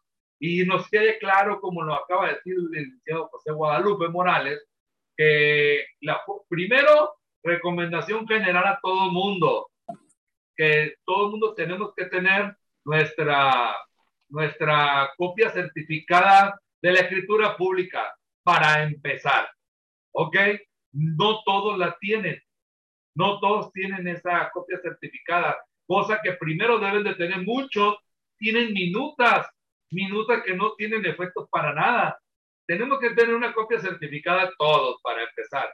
Segundo, leer nuestra escritura pública, leer cómo nos dieron el crédito. Y después quitarse esa idea de estarnos, eh, eh, ¿cómo se llama?, atormentando cada vez que vemos el estado de cuenta y vemos que el saldo no baja, que el crédito ya se va a acabar y el saldo no baja, que esa es una, una de las opciones que debe haber. Y por favor, yo le recomendaría no sacar créditos mancomunados, porque para divorciarse es otra situación muy difícil para en ese tipo de cosas, ¿no? Los créditos mancomunados hay que tener mucho ojo porque el vendedor por venderse te ofrece lo que, lo que sea, señores, lo que sea, lo que tú le pidas, él te lo va a ofrecer en ese momento el vendedor con tal de que le firmes y que se utilicen tus dos créditos. Eh, una, un detalle, maestro. En Culiacán hemos sabido que, pues desafortunadamente, van y hacen que los gestores hacen, valga la redundancia, gestorías de cobranza, pero te llevan a un despacho, ya que te llevan a ese despacho, eh, te hacen o firmar un convenio, pero nunca sentiste o nunca te diste cuenta que estabas en la etapa de, de que te estaban ya emplazando en juicio y ya estabas inclusive en rebeldía, ya estabas consintiendo el acto y ya estabas firmando el convenio con el notario. Tan es así eh, en realidad quedó que ya desististe del juicio ya perdiste, ya, ya ahorita estás haciendo un convenio, que ese convenio se está notariando a su vez con el notario público, pero el, el, el acreditado nunca sintió nada, porque dijo el acreditado, no, yo no voy a ir acompañado de un abogado, yo voy solito, no los ocupo, ¿para qué? Entonces van, los meten en esa oficina y muchas de las oficinas y de los despachos maestros que acaban de quitar y desaparecer, por ejemplo, en Mazatlán, hacían ese tipo de cosas. Tenían el juzgado, tenían una ampliación de, de, de algún juzgado, era una ampliación. Tenían ahí, el juzgado de ella era una ampliación del juzgado. Ya nada más falta que lean el sello y firmaran la hoja, nada más hacían el convenio y se lo llaman y que lo firmara el juez y todo. Es presumible, muy presumible y a mí me consta porque yo me di cuenta de todo el proceso. Estuve acompañando a algunas personas, pero en calidad como si fuera pariente o cosas así, para saber qué es lo que estaban haciendo. Y sí, era ese tipo de actos, actos violatorios totalmente a los derechos de los contribuyentes, a los derechos humanos del contribuyente, el derecho, el derecho a ser oído y vencido en juicio, no los violentan día a día. Entonces, eso es muy peligroso, señores. Y yo, sobre todo, como les recalco, no tienen ustedes, no, no leen sus escrituras y no las tienen ni copia certificada, ni copia sencilla, pues, no las tienen. Muchos creen que, que inclusive que si se les pierde la copia, la original, ya no van a, ya no, ya no, ya, ya no van a ocupar eso, ya lo van a ocupar con, con que ya, ya se les perdió su casa. Oh, señores, sí. esas copias están allá en el registro público. Eh, pero hay que tenerlas. Para, para empezar, para iniciar un juicio, una defensa jurídica, necesitan ustedes tener las copias certificadas para empezar. Segundo, maestro, yo me he dado cuenta, maestro, ¿qué pasa con aquellas personas que alcanzan una pensión del Seguro Social por más del 50%? Por ejemplo, me tocó el caso de una muchacha acreditada que ella estaba pagando bien su crédito. Tenía cinco años de crédito, cinco o seis años de crédito y resulta que desafortunadamente a la muchacha le detectaron cáncer y, el, y, le dieron la incapacidad en el seguro social por más del 60%. Y, y en ese momento este, eh, se activaba un, una garantía que tienen los acreditados, ¿no? Inclusive creo que era ya la, eh, del pago, pues, de, del Infonavit, porque ya estaba más del 60%. Pero, sí.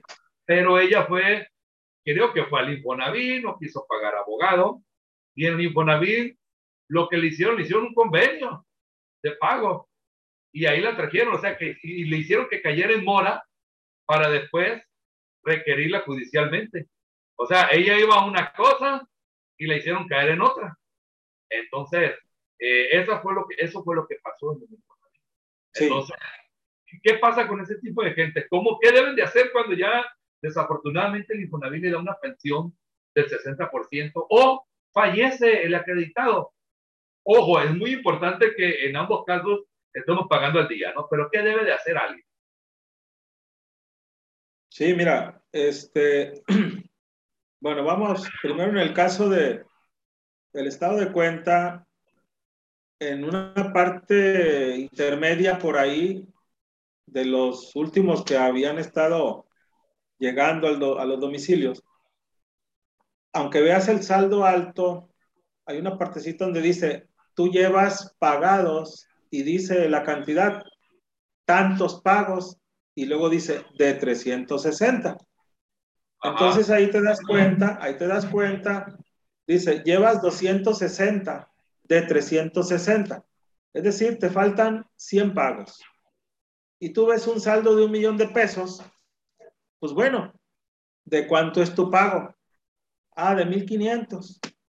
Ok, entonces no te compliques, no pienses en el saldo del millón y di, me faltan 100. De a 1500, pues entonces nada más debo 150 mil pesos.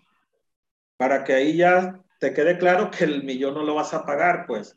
Eso nomás como ahorita el tema de, de, de cómo este, a veces no alarmarnos de que me están cobrando con cantidades y hasta con letras negritas bien remarcadas el millón de pesos o los 800 mil. Ahora, el tema de, de la cancelación de los créditos. Es un error pensar que llegando a los 60 años, primero el tema de los, de los pensionados por edad, por cesantía. Muchos piensan que obtener una pensión del Seguro Social por edad, por 60 años, ya no vas a pagar el crédito. Ahí, ahí hay un error. Sí se va a seguir pagando el crédito, pero te van a hacer una consideración por haber entrado ya a esa este, situación, pues que el Infonavit la denomina de vulnerabilidad por la edad.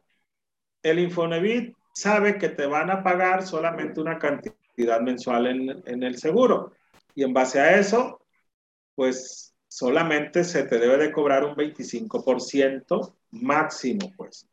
Una persona que le dan 4 mil pesos al mes en el Seguro Social, no deben de cobrarle más de mil pesos, ¿verdad? El pago de su vivienda. Pero sí tiene que seguir pagando si fue por cesantía. Ahora, el tema de las liberaciones por incapacidad total permanente del 50 o más. A veces el, el, el error es pensar, necesita 51%. No, cuando dice la ley 50 o más, es claro que con el 50 basta, 49 no. 50 o más, con el 50 basta. Y aquí hablamos el, el, ejemplo del 60. No debió haber ido al Infonavit a gestionar, porque el Infonavit, si es que la hubieran atendido para solucionar de cancelar el crédito, le hubieran abierto lo que ellos denominan un caso. Es decir, hablas al ser un 800 Infonavit, te abren un caso y te dan el número y allí empieza el plazo de los dos años que dice la ley de Infonavit para valorar el instituto si te libera o no. Pero también en lo legal no nos dice la ley que debamos de sujetarnos a ese procedimiento de esperar los dos años para que el Infonavit nos diga, ¿sabes qué? No se te libera o sí se te libera. En este caso escucho que fue, le dicen, no, pero te damos un convenio con facilidades. Es decir, el Infonavit ahí está abusando de la ignorancia de la persona, aprovechándose de la buena fe de la persona que llega y dice, me acaban de dar esta incapacidad, estoy enferma, estoy este, dictaminada con una enfermedad, ¿verdad? Este, pues grave. Y aquí está el dictamen del 60. Y dice el Infonavit, ah, qué bueno, te voy a dar un beneficio y te voy a ayudar para que nos pagues tanto. Ahí realmente están siendo, otra vez la palabra, insensibles. ¿Por qué? Porque el instituto sabe perfectamente que ese crédito ya no se tiene que cobrar por el dictamen emitido por el Seguro Social, que la misma ley dice que solamente en el caso de un dictamen emitido por el Seguro Social que te otorgue a ti el beneficio de una incapacidad total permanente, es decir, definitiva, del 50% más de la disminución de tu capacidad física para laborar, así se descifra esto, entonces, pues ya te debe de cancelar el crédito. Pero muchos piensan que es automático. Es decir, ya me incapacitaron, ya me dieron una pensión, ya no tengo, ya no tengo empleo, ya está liquidado mi crédito. No, hay que hacer un trámite, pero aquí estamos escuchando que ir ante el instituto te pueden hacer caer en error, te pueden seguir cobrando algo que ya no deben. ¿Y qué es lo que se tiene que hacer? Incluso el Infonavit, cuando ya incluso analizaron y te dan el dictamen a los dos años, ellos dicen, no procedió. ¿Sí?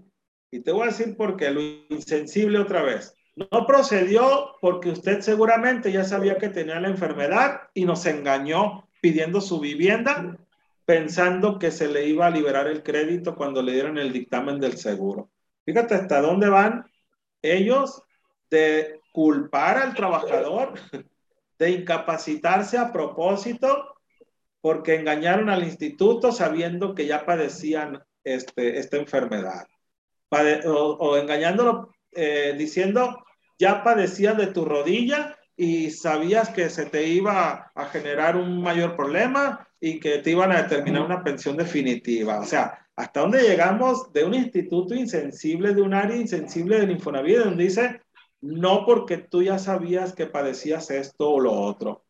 Miren, lo, lo legal es, con ese dictamen, y ahorita que decías, tu escritura certificada, claro que para promover una acción ocupamos, uno, acreditar la legitimación de la persona en un juicio a través de qué? Del documento que es la copia certificada de tu instrumento, así se le denominaba antes de que se formalizaran escrituras, los créditos de 20 años se les denominaba instrumentos y son relativamente muy, muy delgaditos, 10, 11, 12 hojas. Cuando cambia la escritura, ya hablamos de contratos incluso que tienen hasta 70 hojas por ahí. Hay que sacar una copia certificada y hay que acompañar el dictamen original del Seguro Social. Promover un juicio en donde le vamos a pedir al juez que se dictamine lo que especifica la ley del, la ley del Infonavit en un artículo que nos dice que cuando el Instituto Mexicano del Seguro Social emita un dictamen total, permanente, de una pensión en un porcentaje de más del 50, lo que procede es la liberación del crédito. ¿Sí? Entonces, es perder el tiempo ir al Infonavit, es esperar dos años, pues con este, la esperanza de que te digan sí está cancelado, pero yo te puedo asegurar que la mayor parte siempre dicen no califica y te quieren obligar a seguirlo pagando. No pierdas tiempo, acude con ese dictamen en original que se llama ST4, es la forma ST4 donde determinan el porcentaje que te dan de incapacidad y el, la escritura original o certificada pues del registro público de la propiedad y con esos dos elementos, documentos, se promueve la acción de cancelación de la hipoteca que pesa sobre tu inmueble. Y va a ser el juez el que determine porque así legalmente procede y no estar esperando que el Infonavit dictamine si, si validaste, eh, perdón, si calificaste o no calificaste para una liberación. Entonces, este, es legal el tema siempre, pues. El Infonavit pues, siempre va a querer sujetarse a no perder ellos un solo peso y a quererte obligar a pagar algo que ya no debes. Maestro, ¿a dónde lo puedes Mira, nuestra oficina está ubicada en Gutiérrez Nájera, número 202, segunda planta. Quedamos enfrente de lo que es el mercado Juan Carrasco, aquí atrás de lo que es el, está el seguro viejo, pero por el lado del teatro, una cuadra y media hacia atrás de esto, este, de donde empieza la Gutiérrez Nájera, en los monos bichis que le llaman, rumbo a la Jumapam, pero aquí cerquita nada más, cuadra y media del malecón, frente al mercado, segunda planta, hay un logotipo, Barzón, dice ahí, a la orden, de lunes a viernes, en horarios de nueve y media a dos y media y de seis a ocho de la noche y el sábado de 10 a 3 de la tarde. Maestro, ¿algún teléfono? Sí, el teléfono, este, bueno, vamos a darles el, el personal 6691 167889. Muy bien. Maestro, tenemos unas preguntas de quienes nos siguen, quienes son los integrantes del Foro Gana del Disco, que nos están acompañando ahorita vía Zoom y todas las redes sociales. Saludos, licenciado Jorge Márquez, que se sienta Coahuila por acá.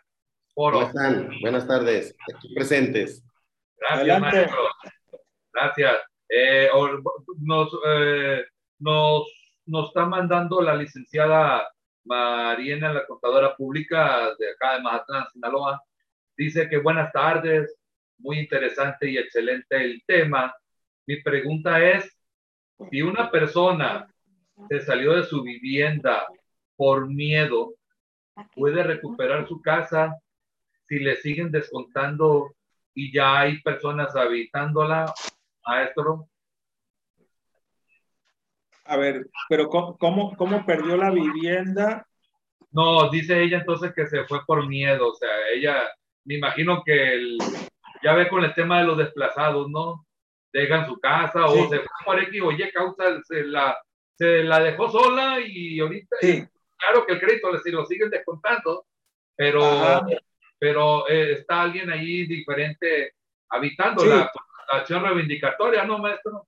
Así es, sí, este, pues definitivamente muchas personas viendo que la vivienda estaba deshabitada y por la necesidad, en este caso el ejemplo que pones, pues de los desplazados, llegan y ocupan la vivienda, pero cuando llega eh, el propietario y le demuestras, pues muchos ya están asesorados y dicen, pues a mí me dijeron que me la iban a vender, que ya la habías perdido y empiezan pues a buscar salidas, pues que a veces les recomendaron, ¿verdad? Por ahí eh, algún abogado, no te preocupes. Esos abogados.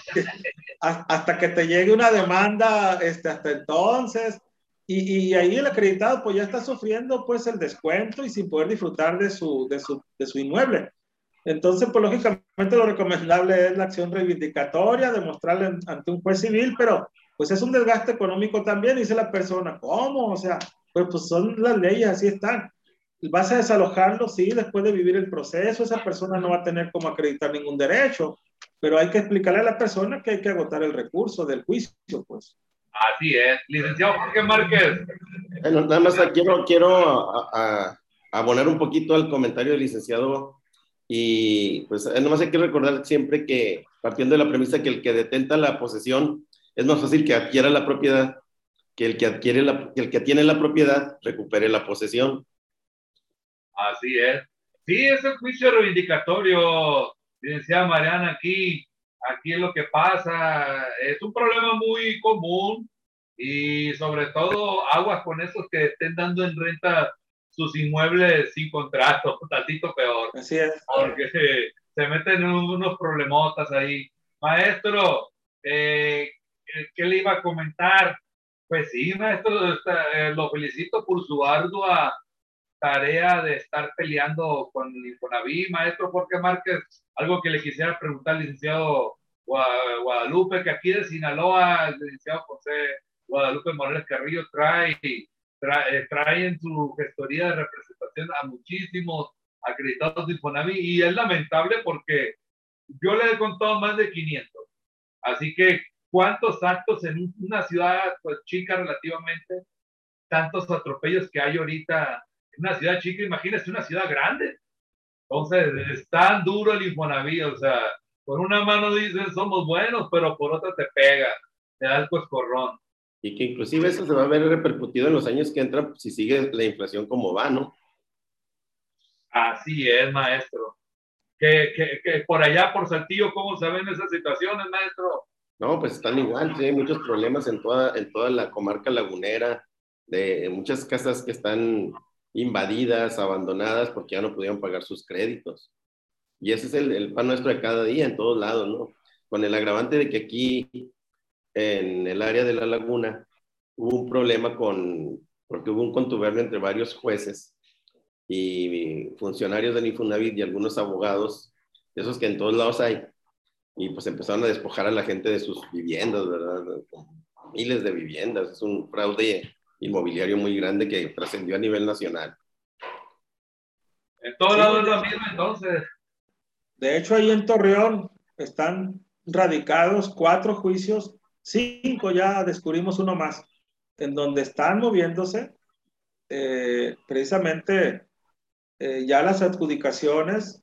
Este que les mostré ahorita es el amparo pues, individual, lógicamente, y que la instrucción, al final de cuentas, del juzgado distrito es, deja sin efecto únicamente lo que respecta a la quejosa en el expediente y dice el número de expediente 283 del 18, ¿sí? Ante el juez de primera instancia, dice de Torreón. Es decir, solamente a ella pero aquí hablamos de juicios masivos, esa es otra ilegalidad.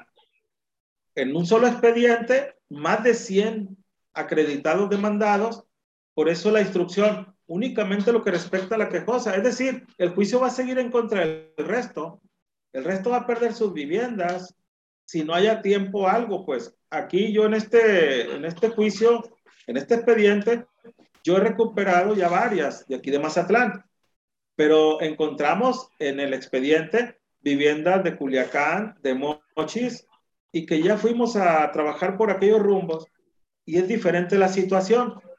Aquí las personas todavía viven en su, en su vivienda y en Culiacán y en Mochis encontramos que la mayoría ya no están ahí, precisamente a lo mejor intimidadas, ¿verdad? Por esas prácticas de los que se acercaron de una forma diferente y no en la forma normal, legal que debe ser.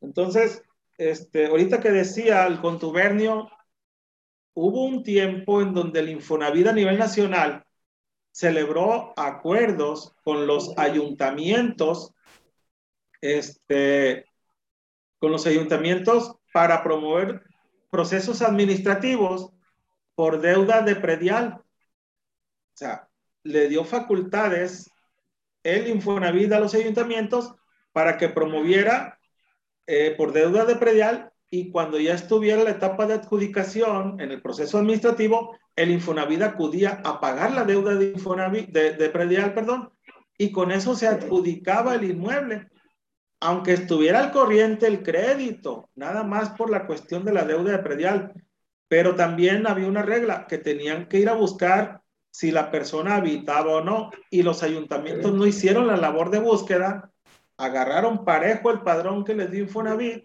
y dijeron, el que me deba predial, le iniciamos procedimientos administrativos y no cumplieron con las reglas procesales de notificaciones a los, a los deudores del, del fisco, vamos, del predial. Y yo he recuperado algunos, pues lógicamente porque demostramos la ilegalidad en el emplazamiento a ese procedimiento administrativo. Pero fíjate hasta dónde también, hablando primero de venta de cartera en el 2006, hablando de estrategias de cobranza, también como Infonavit busca con los ayuntamientos. Por el tema de la necesidad de la vivienda, dicen, nos adjudicamos y luego la ponemos a disposición para que a la gente eh, le sirva, eh, a los que necesitan vivienda. Pero todo el que necesita vivienda, pues tiene que ser sujeto de un crédito. Eh, ese crédito vuelve a ser de Infonavit, ese crédito vuelve a ser pues un doble crédito al final de cuentas. Y el tema de los, de los créditos conyugales, pues los créditos conyugales vemos que ahorita está la armonía de la pareja, ¿no? Pero luego hay un divorcio y ya no quiere saber uno del otro y dice que la pierda, ¿no? A mí qué. o sea, el Infonavit, el Infonavit dice, esto es un programa para que la necesidad de la vivienda se subsane. No, al rato hay, hay un pleito hasta muerte a veces y no te quiero ver ni en pintura y dice, por, yo ya no firmo. Acuérdate que el contrato lo firman los dos un convenio lo tienen que firmar los dos, la solución tiene que firmar los dos. Y si uno se deja perder el crédito, va a afectar al otro aunque esté al corriente. Ah, Todo eso pues, son programas realmente que nomás favorecen al Infonavit, pero el acreditado no. Y el gobierno lo permite, pues. Sí, crea conflictos donde no debería haber, maestro, como ese nuevo conflicto, licenciado Jorge Márquez y licenciado José Guadalupe y quienes nos escuchan, de que ahora va a haber pleitos, va a haber litis por, por Ah, el apellido de quién va primero. Ah, bueno, pues venga el negocio para los abogados, ¿verdad? Venga el negocio. Pues mientras haya negocio para en lo familiar, en todo lo que haya, ¿verdad? Sí, sí, ¿cómo la veo? O sea, no se, no, no, no, no, no, no se ayuda el gobierno, ¿verdad? El, el gobierno insiste con eso, en poner más problemita, imagínense, no, que mi apellido, que tu apellido, que no se pierda y y ahí empieza, ¿no? Pero bueno, eh, dijeran los médicos, pues ocupan enfermos para seguir ganando billetes, ¿no? Los doctores, van, nosotros ocupamos por problemas para seguir ganando, ¿no? Pero sí, qué bueno que estamos nosotros aquí como abogados ahorita y que nos están escuchando en el Foro Ganar del Fisco, que sepan de la existencia de nosotros.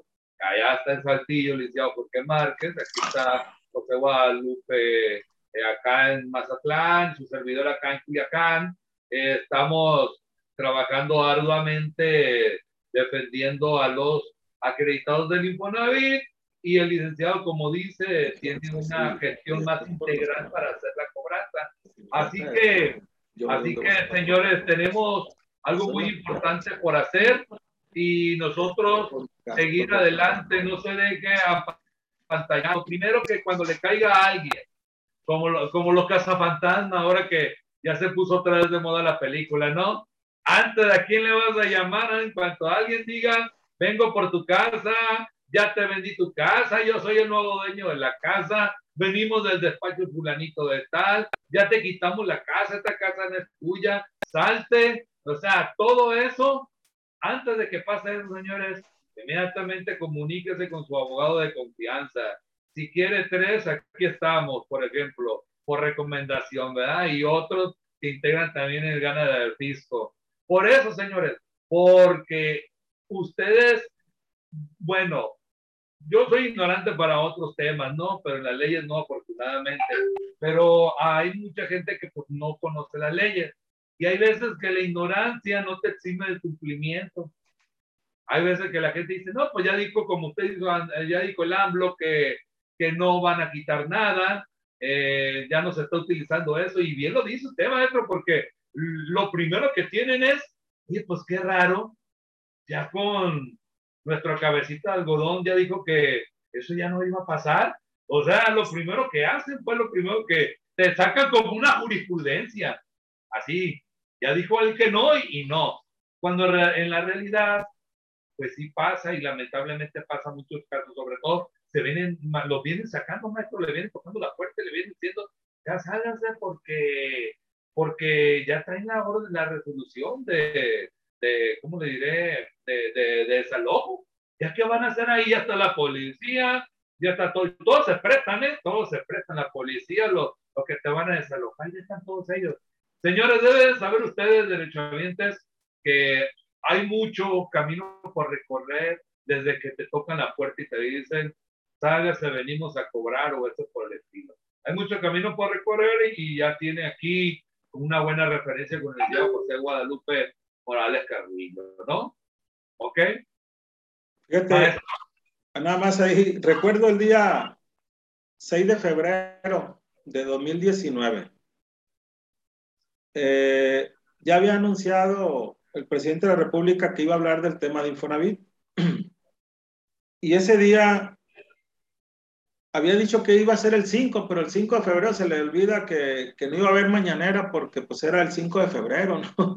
Entonces, eh, dice, mañana 6 sí va a haber, y el 6 anuncia el, el, tema del Infonavit, del programa ese responsabilidad compartida, pero la frase nada más dice a partir de hoy, ya Infonavit ya deja de ser un problema, ni siquiera dijo, ya no te vamos a demandar, ya no te vamos a desalojar, nomás dijo, deja de ser un problema, lo vamos a atender. Y la gente en automático entendió que ya no tenía por qué preocuparse, o sea, como a veces unas cuantas palabras de una sola persona simbólica dicen mucho, ¿no? Y la persona dice la, a conveniencia, dice, ya se acabó el problema. Todavía no terminaba el programa de la mañanera y recibo una llamada de uno de los acreditados que están demandados aquí. Y me dice, licenciado, ya escuchó la noticia. ¿De qué? Ah, lo que acaba de decir López Obrador, que Infonavit ya no va a desalojar, dice. Ah, caray, le digo yo, yo no escuché que dijera que no va a desalojar. Sí, dice, pues dijo que ya se va a arreglar el problema a partir de hoy. Ah, bueno. Y me dice, ¿y ahora qué se va a dedicar usted? Como si nada más. ¿Ahora qué se va a dedicar? Dice, si ya está resuelto todo. Ah, muy bien, entonces lo suyo ya quedó. Pues así como dijo López Obrador, ya, ya quedó resuelto. Pase por su expediente venga por su expediente, este, nada más le voy a encargar una cosa. Busque la forma de contactarse con alguien de la presidencia de la República y pídale el WhatsApp del señor presidente. Porque el día que lo quieran desalojar, le va a usted a llamar rápido al presidente para que venga y le impida el desalojo, porque, este, ¿qué cree? No se va a detener el juicio de usted. No, dice, este, lo acaba de decir. Yo no escuché que dijera que los juicios ya no iban a seguir. Entonces no es cierto, me dice. No, usted ya creyó que sí es cierto. Consigas el número personal de Andrés Manuel y el día que lo intentes alojar el actual le dice, espérame, espérame, déjame hablarle al presidente de la República, porque él dijo que ya no iba a haber nada y a ver si alcanza a llegar ahorita para evitar el desalojo. pero a mí ya ni me llame ese día, le dije, porque yo ya no voy a ser su abogado para entonces, ¿no? O sea, están escuchando simplemente unas tres, cuatro palabras del tema y lo dan por hecho y se acuestan a dormir como si realmente este, fuera cierto que el Poder Ejecutivo, los que no entienden esto, tuviera facultades para decirle al Poder Judicial, ya, para todo y ya no perjudiques a la gente. Ni siquiera es así, ni siquiera una reforma a las leyes sirviera para eso. Lo único que hubiera servido, y les digo, es que dijera, hoy instruyo a Infonavit a que retiren todas las demandas de los que están demandados en los juzgados. Eso sí, le dije, le hubiera aplaudido y le hubiera dicho, ahí está, ya nadie corre riesgo, ahora vamos a esperar cuál es la forma en que vamos a resolver el problema de seguir pagando el crédito, porque lo legal ya quedó resuelto porque retiraron todas las demandas. Claro que nunca iba a pasar eso, ¿no? Imagínate todo el desgaste económico de haber contratado despachos, de haber promovido demandas, de haber pagado peritos, de haber pagado contadores porque ofrecen la prueba contable, etcétera, etcétera, para que de repente diga, retiren todo. Pues nunca va a pasar eso, pero la persona cree que por el tema tratado así, este, públicamente, por un gobernante nuevo que hace las cosas diferentes o hace creer que las está haciendo diferentes, pues le creen y se quedan ya confiados y dicen no hay problema, ¿no? Hasta el día en que les llega el desalojo simplemente por no haber atendido donde se debe y como se debe el asunto que es legal, ¿sí? No es populista esto, no es popular, es legal y hay que atenderlo de esa manera. Así es, maestro, pues no por eso van a ser, van a ser, van a ser, van a ser la situación. ¿Hay más por ahí preguntas? ¿Más Eh, participantes? Maestro, tenemos una, un, ¿cómo le diré? Eh, tenemos una felicitación allá desde Chihuahua también. El, el, el licenciado nos comentan que hay algunos despachos de cobranza que intimidan con desalojos, ponen etiquetas de clientes morosos y llaman a todas horas y la institución no lo justifica diciendo que son externos y se puede detener de alguna forma eso. Pues esa es la cobranza de la estrategia pues del despacho que no debería, acuérdate que ya hay este, jurisprudencia eh, sobre el tema de las formas, ¿verdad? De la cobranza. Simplemente por recomendarle a la persona que no caiga en pánico, que el tema de los engomados, que así le llaman ellos, en donde ponen ahí en evidencia al, al, al, al, habitante de vivienda amorosa o en proceso. Hay que arrancarla en ese momento, y igual no pasa nada. A la persona que está ahí, este, incluso si estás ahí presente, impedírselo. Estamos en todo el derecho de impedírselo, que te pongan un engomado. Nadie tiene el derecho de este, violentar tu privacidad, tu propiedad, tus documentos, como dice, ¿verdad? Un artículo constitucional. Entonces, si estás presente, sabe que mi amigo no le permito y que le vaya bien, déjeme el mensaje que me trae, yo me encargaré de solucionar el problema. Y si lo encontraste ya porque estabas fuera y lo encontraste pegado, quitarlo, no pasa nada. Quitarlo de donde está el engomado, arrancarlo y no temer a esas este, estrategias que realmente pues son inválidas, ¿verdad? y atender en su momento las que son este, legales, como ya lo dijimos aquí, eh, cuando son notificaciones formales, que ojalá y se las hagan, ¿no? Porque si se la juegan igual como acá en Nayarit, en Torreón, Coahuila, pues nunca se van a enterar realmente de, del emplazamiento de la demanda. Chihuahua precisamente este, tiene ahí pues cercanía, ¿verdad? A la zona en donde un despacho en su momento denominado, y todavía existe creo, Rosales Vadillo, implementó también demandas. Este, este despacho proviene de ahí de Durango. Entonces la zona del, de la laguna, este, prácticamente, como decía Jorge Márquez, pues estas estrategias tal vez se sigan implementando, pero quizás se deba también a que no hay una organización por ahí de oposición. Aquí realmente, pues un engomado de Barzón en la puerta de mi acreditado, espantapájaros también, pues. O sea, eh, sirve a veces hasta, hasta quitarte hasta el de la Coppel, ¿no? Eh, hogar protegido por Barzón, con eso basta para que el que quería llegar, pues ya dice, ay, este es del Barzón, y se le quita la idea hasta de tocarte la puerta, ¿no? Es allá simplemente buscar cómo organizarse alguien por ahí, hacer una organización, aunque no se constituya simplemente el hecho de implementar una estrategia colectiva de defensa, este, no sé, algún nombre por ahí, Asociación de Protección del Patrimonio, pero que estén realmente trabajando en estos temas. Igual nosotros también pudiéramos asesorarles en cualquier duda ya legal. ¿Qué hay que hacer cuando te dijeron que ya no es tu vivienda? Pues igual, primera recomendación, acudir al registro público.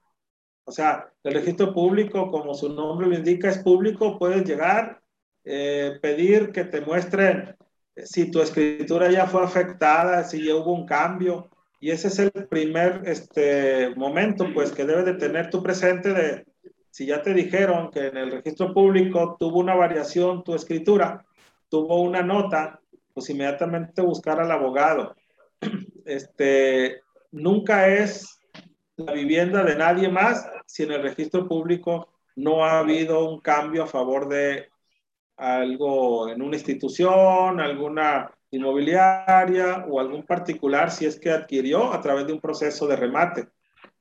Que los remates ahorita prácticamente este, disminuyeron los remates públicos por las eh, reformas a las leyes, que ahorita básicamente hay más adjudicaciones directas del acreedor por este, darse la situación de que los saldos son más altos que el valor mismo del inmueble.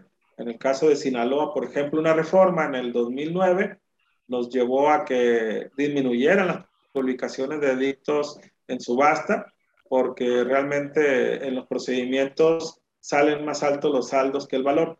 Y en el caso del Instituto del Infonavit, pues nos favorece porque seguimos tratando el tema con el instituto, mientras no haya un cambio de la escritura en el registro público de la propiedad.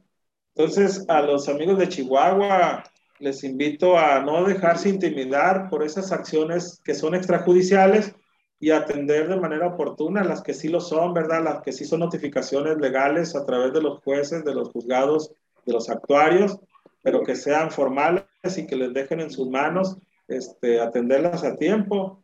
Eh, la especialización en este tema, lógicamente, también ayuda mucho el, el, el, saber, ¿verdad?, llevar a cabo la defensa de los juicios este, hipotecarios, principalmente para poder ayudarle más a las personas, pero también la gestión ante las instituciones y ante Infonavit, solamente con que te firmen una carta, poder individual, tiene valor para que lo representes, este, ya que la ley, ¿verdad?, dice que solamente es directo a los acreditados. Bueno, aquí sí. Así es, maestro. Eh, uy, se parece que salió de la red. Maestro, sí, eh, quienes me están escuchando ahorita en todas las redes, eh, pues parece que se salió ahorita el maestro José Guadalupe Paredes, perdió la conexión, ahorita se va a conectar. Y les sí les comentarles a todos ustedes eh, mis agradecimientos por estar en el Foro Gana del Fisco, por seguir estando en el Foro Gana del Fisco. Aquí ya regresó el maestro Guadalupe. Adelante, maestro, encienda tu micrófono.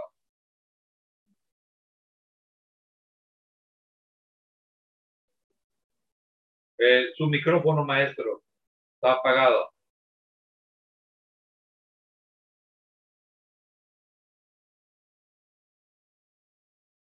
¿Cómo la ve, licenciado Jorge, en lo que se activa el licenciado José Guadalupe?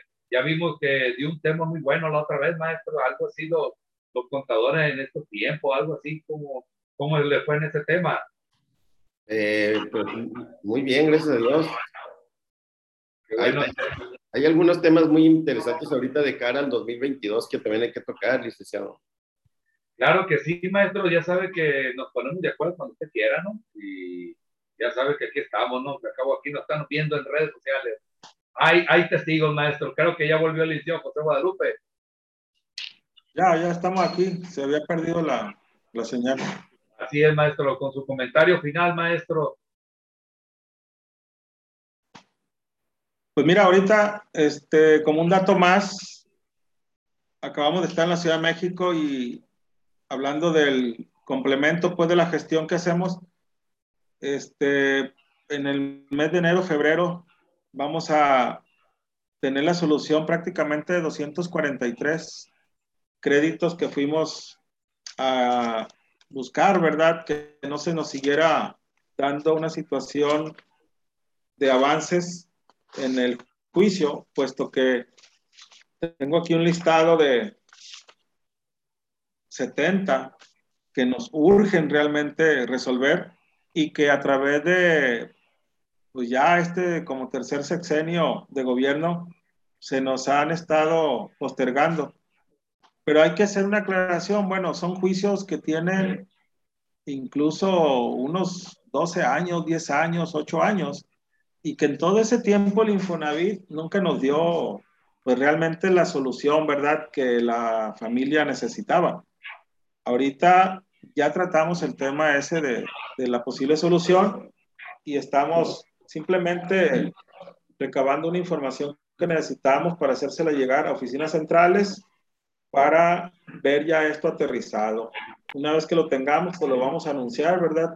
Pero son 243 prácticamente que estamos en proceso ya de resolver y ahí estamos hablando de unos realmente muy, muy complicados que ya se nos estaban poniendo muy difíciles y que el Infonavit por fin hoy parece que está entendiendo pues que el tema de la cobranza tiene que ser a tiempo. Si estamos hablando 10 años, estas personas ya estuvieran pagando esos 10 años. O sea, el que se tarda en resolver es el instituto.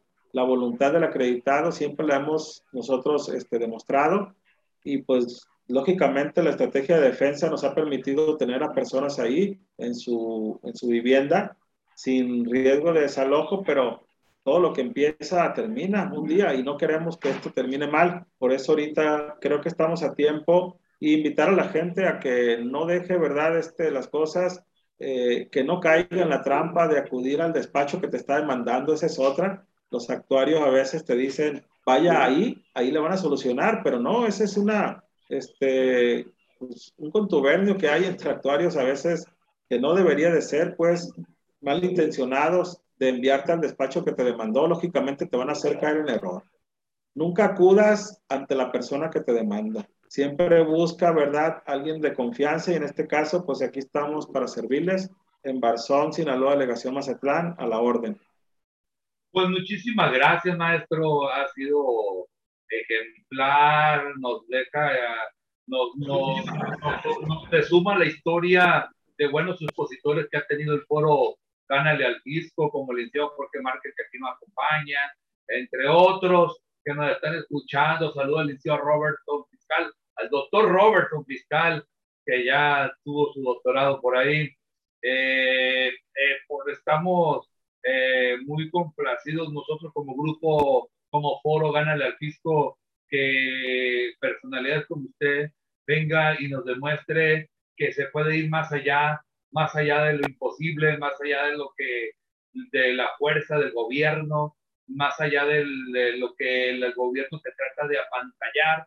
Y eso usted tiene el espíritu que nosotros compartimos en el foro Gánale al Fisco, que es ganarle al fisco, que ante el cobro abusivo hay que ganarle al fisco, señores.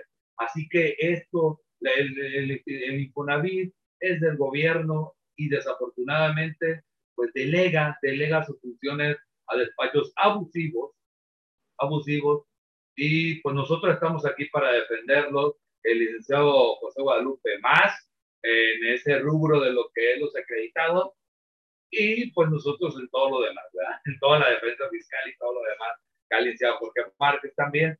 Entonces, maestro, le mando un fuerte abrazo, le hago llegar luego su reconocimiento se lo, se lo posteamos en su, en su muro, ahí para que lo tenga del reconocimiento por haber estado con nosotros en el foro Gánale al Fisco, maestro. Y pues muy agradecido, maestro, y lo esperamos en lo siguiente, en lo siguiente, más adelante para que nos comente qué pasó, qué pasó con esos 200 de de autorizados proyectos y que usted sepa que el foro gana el fisco de su casa y estamos a la orden. Gracias. Muchas gracias por la invitación. Gracias por este espacio que pues, realmente ojalá llegue, ¿verdad?, a las personas que...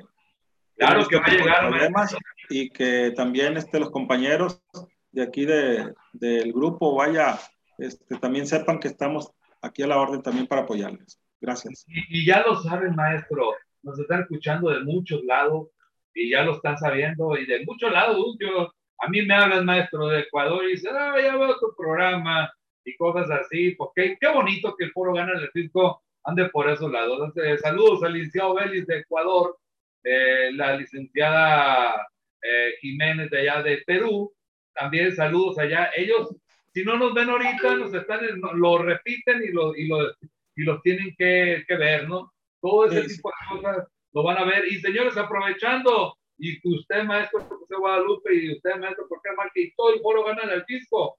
Tengo este libro aquí que se llama El Gandaya. Este libro y su autor lo vamos a ver. Sí, que tiene que ver en materia fiscal.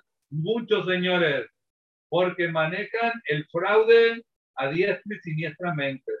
Por eso se llama el tema de el gandaya.